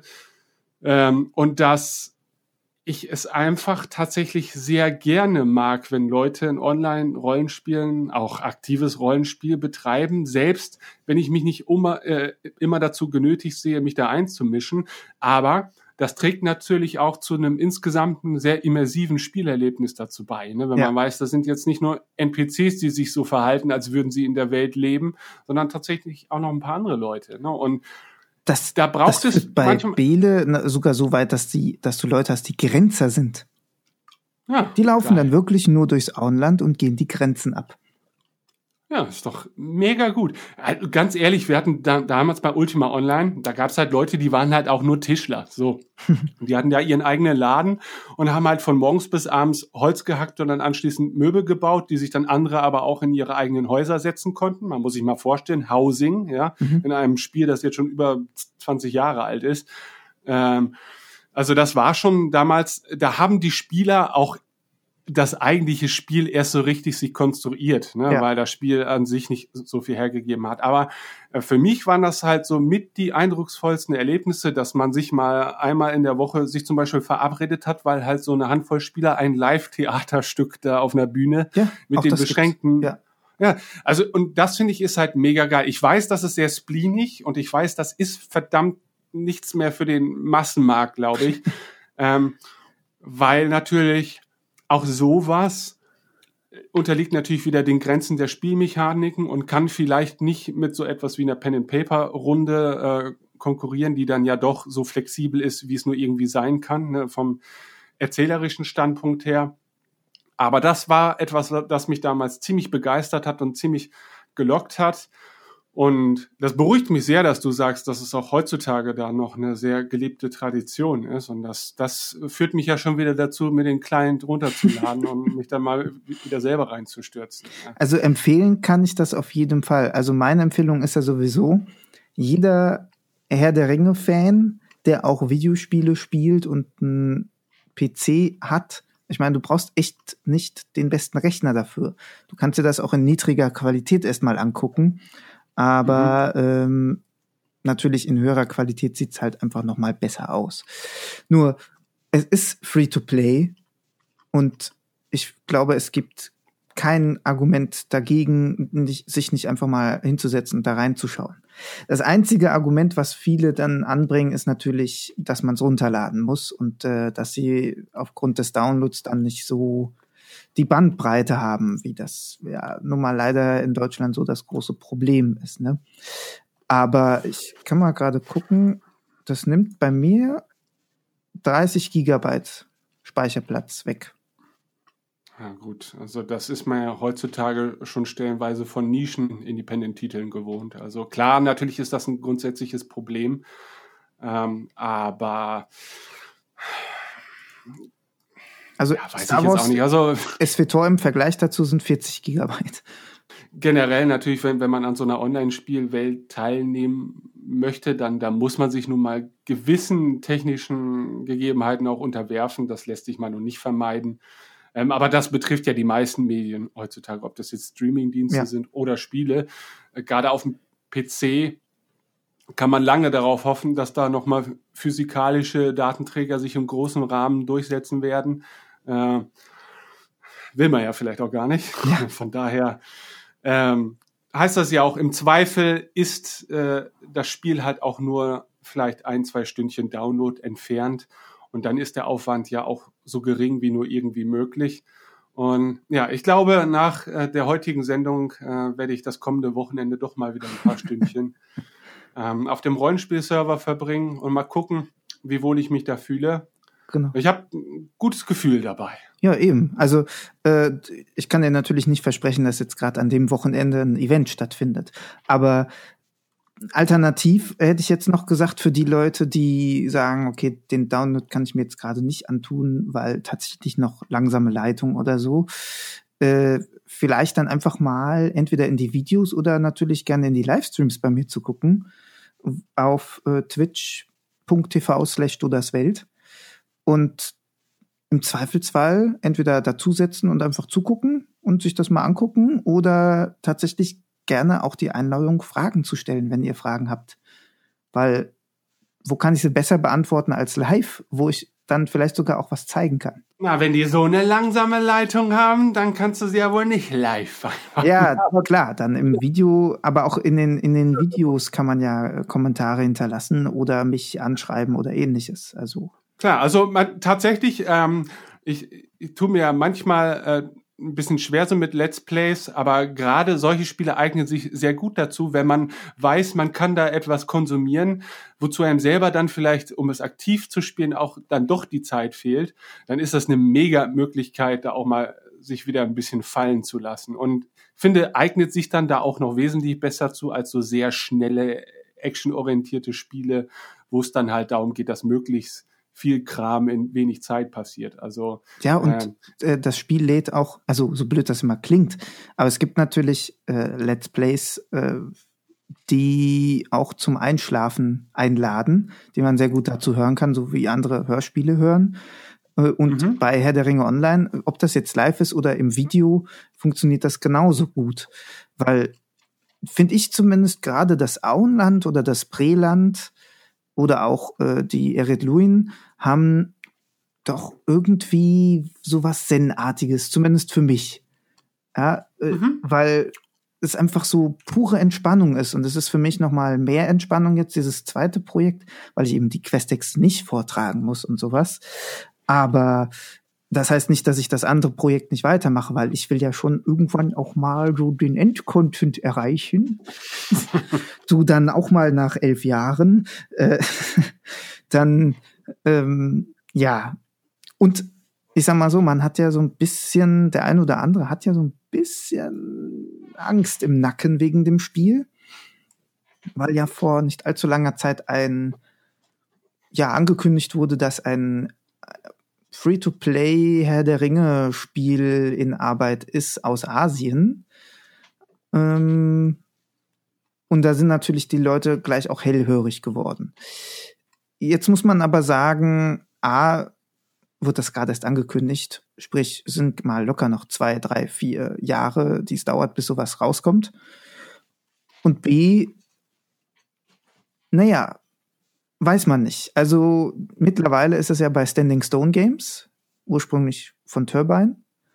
Und in Europa war dann Codemasters dafür zuständig. Das, die haben das dann zur Free-to-Play-Umstellung bisschen davor, aber dann eigentlich, das war alles so ein Riesenzug, der dann angefahren ist, äh, an Turbine zurückgegeben. Turbine wird dann zwischenzeitlich von Warner aufgekauft als Tochterunternehmen. Mittlerweile sind die für alles, was Internetstruktur und Server und so für Warner ansteht, zuständig.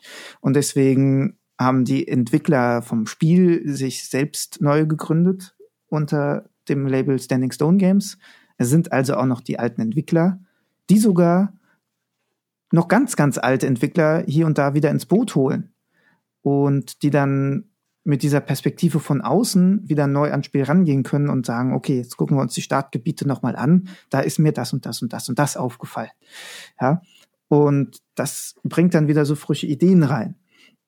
Nur, großes Fragezeichen schwebt darüber, denn äh, Standing Stone Games ist ein Tochterunternehmen von Daybreak. Oder. Äh, Uiuiuiui. H1Z1 und. Äh. Ja, also genau, Daybreak Game Company. Man muss die Story dahinter kennen, denn Daybreak hieß ursprünglich mal Sony Online Entertainment. Mhm.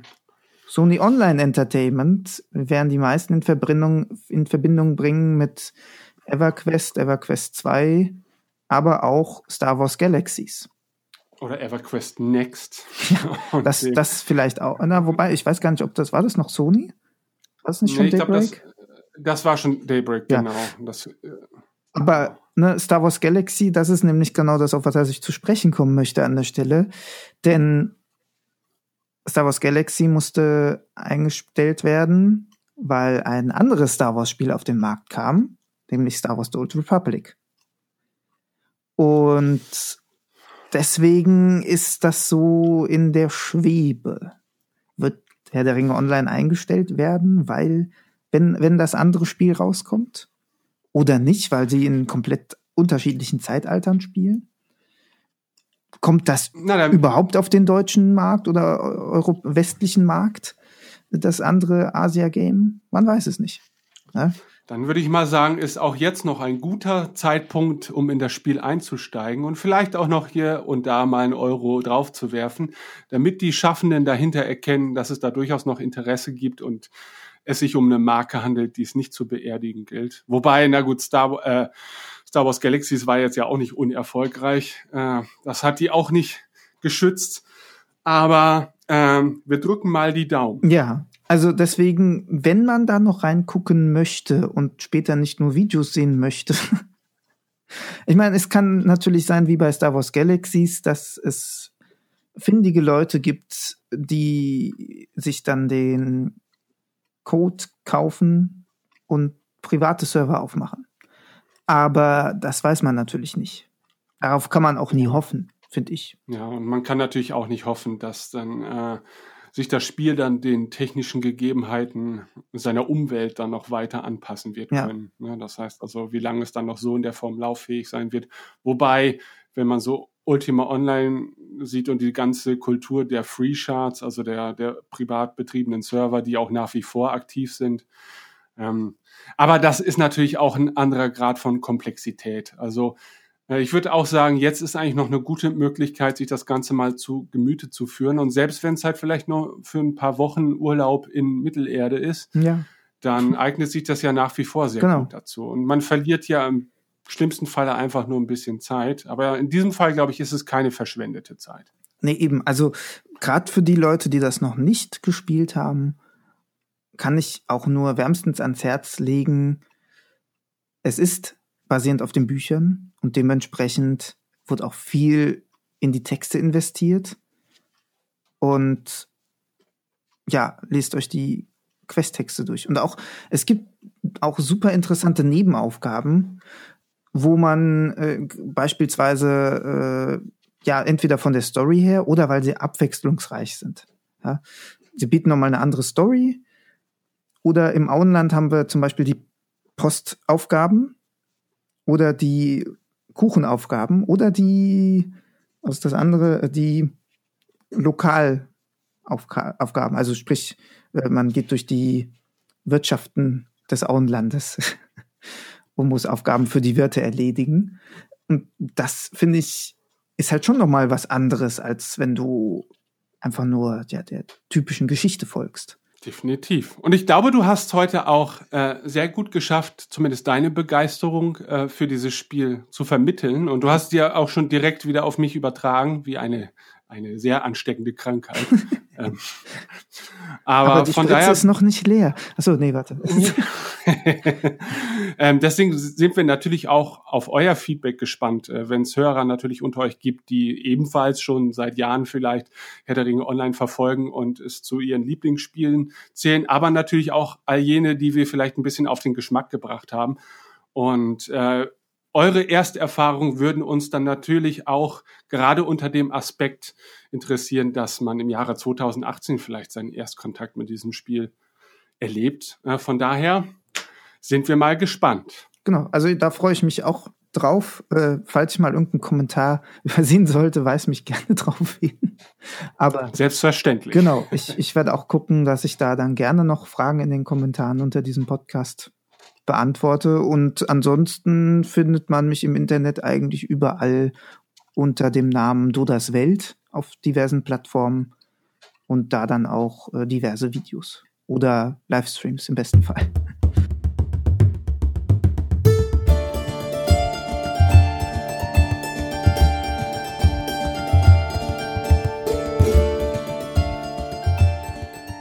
Das war's dann erstmal. Äh, und ich danke dir, Michael, dass du uns ähm, einen Eindruck über deine Herr der Ringe Computerspielhistorie geschaffen hast, aber ja auch über die Historie insgesamt.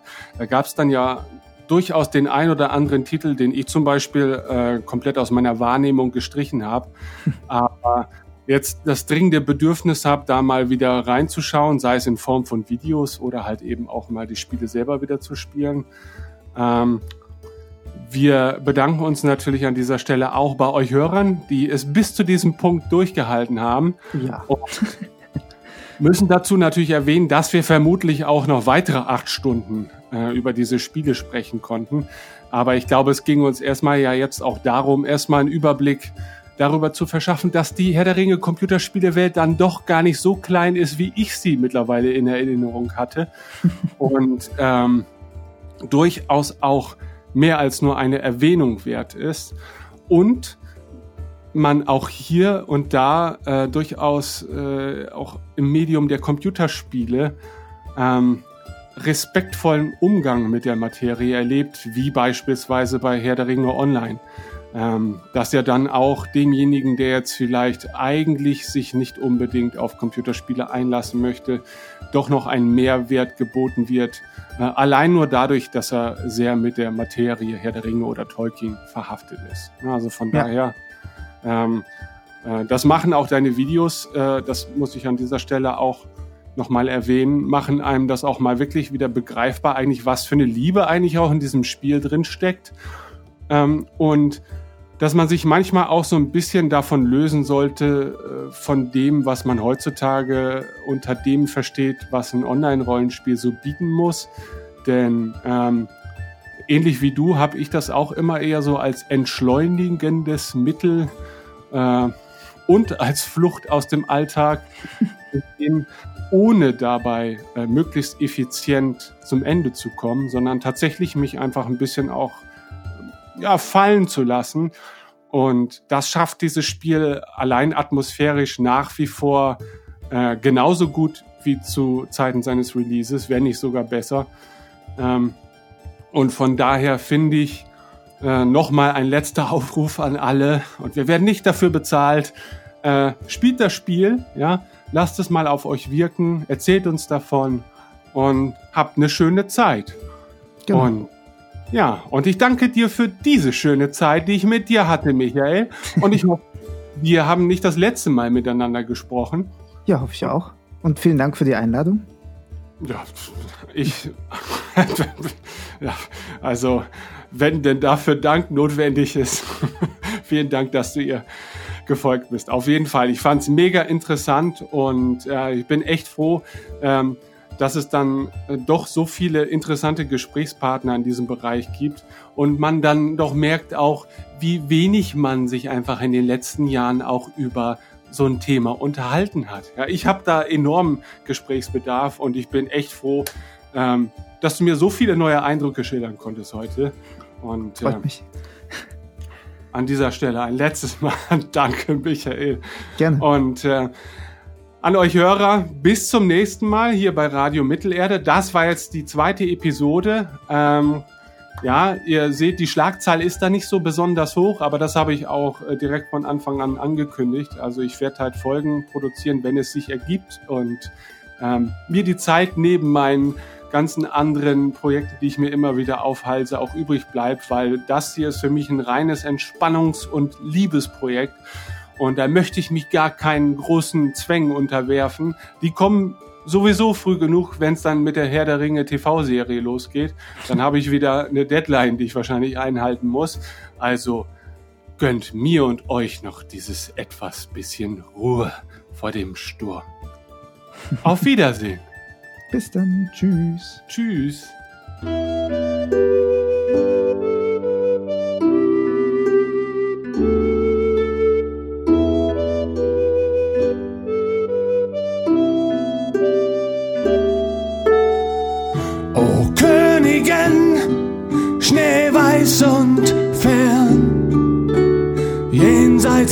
Westmeershohe Frau.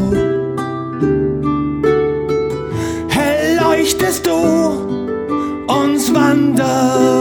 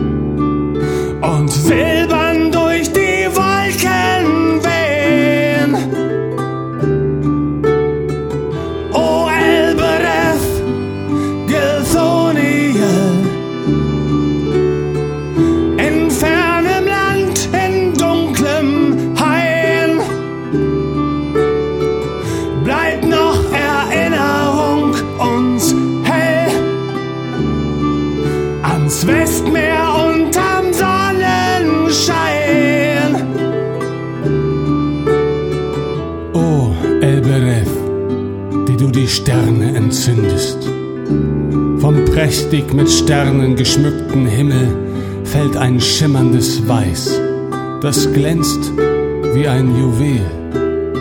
Von der baumbewachsenen Mittelerde habe ich entfernte Länder geschaut und nun will ich zu dir singen. Fanuilos auf dieser Seite, hier auf dieser Seite des großen Meeres.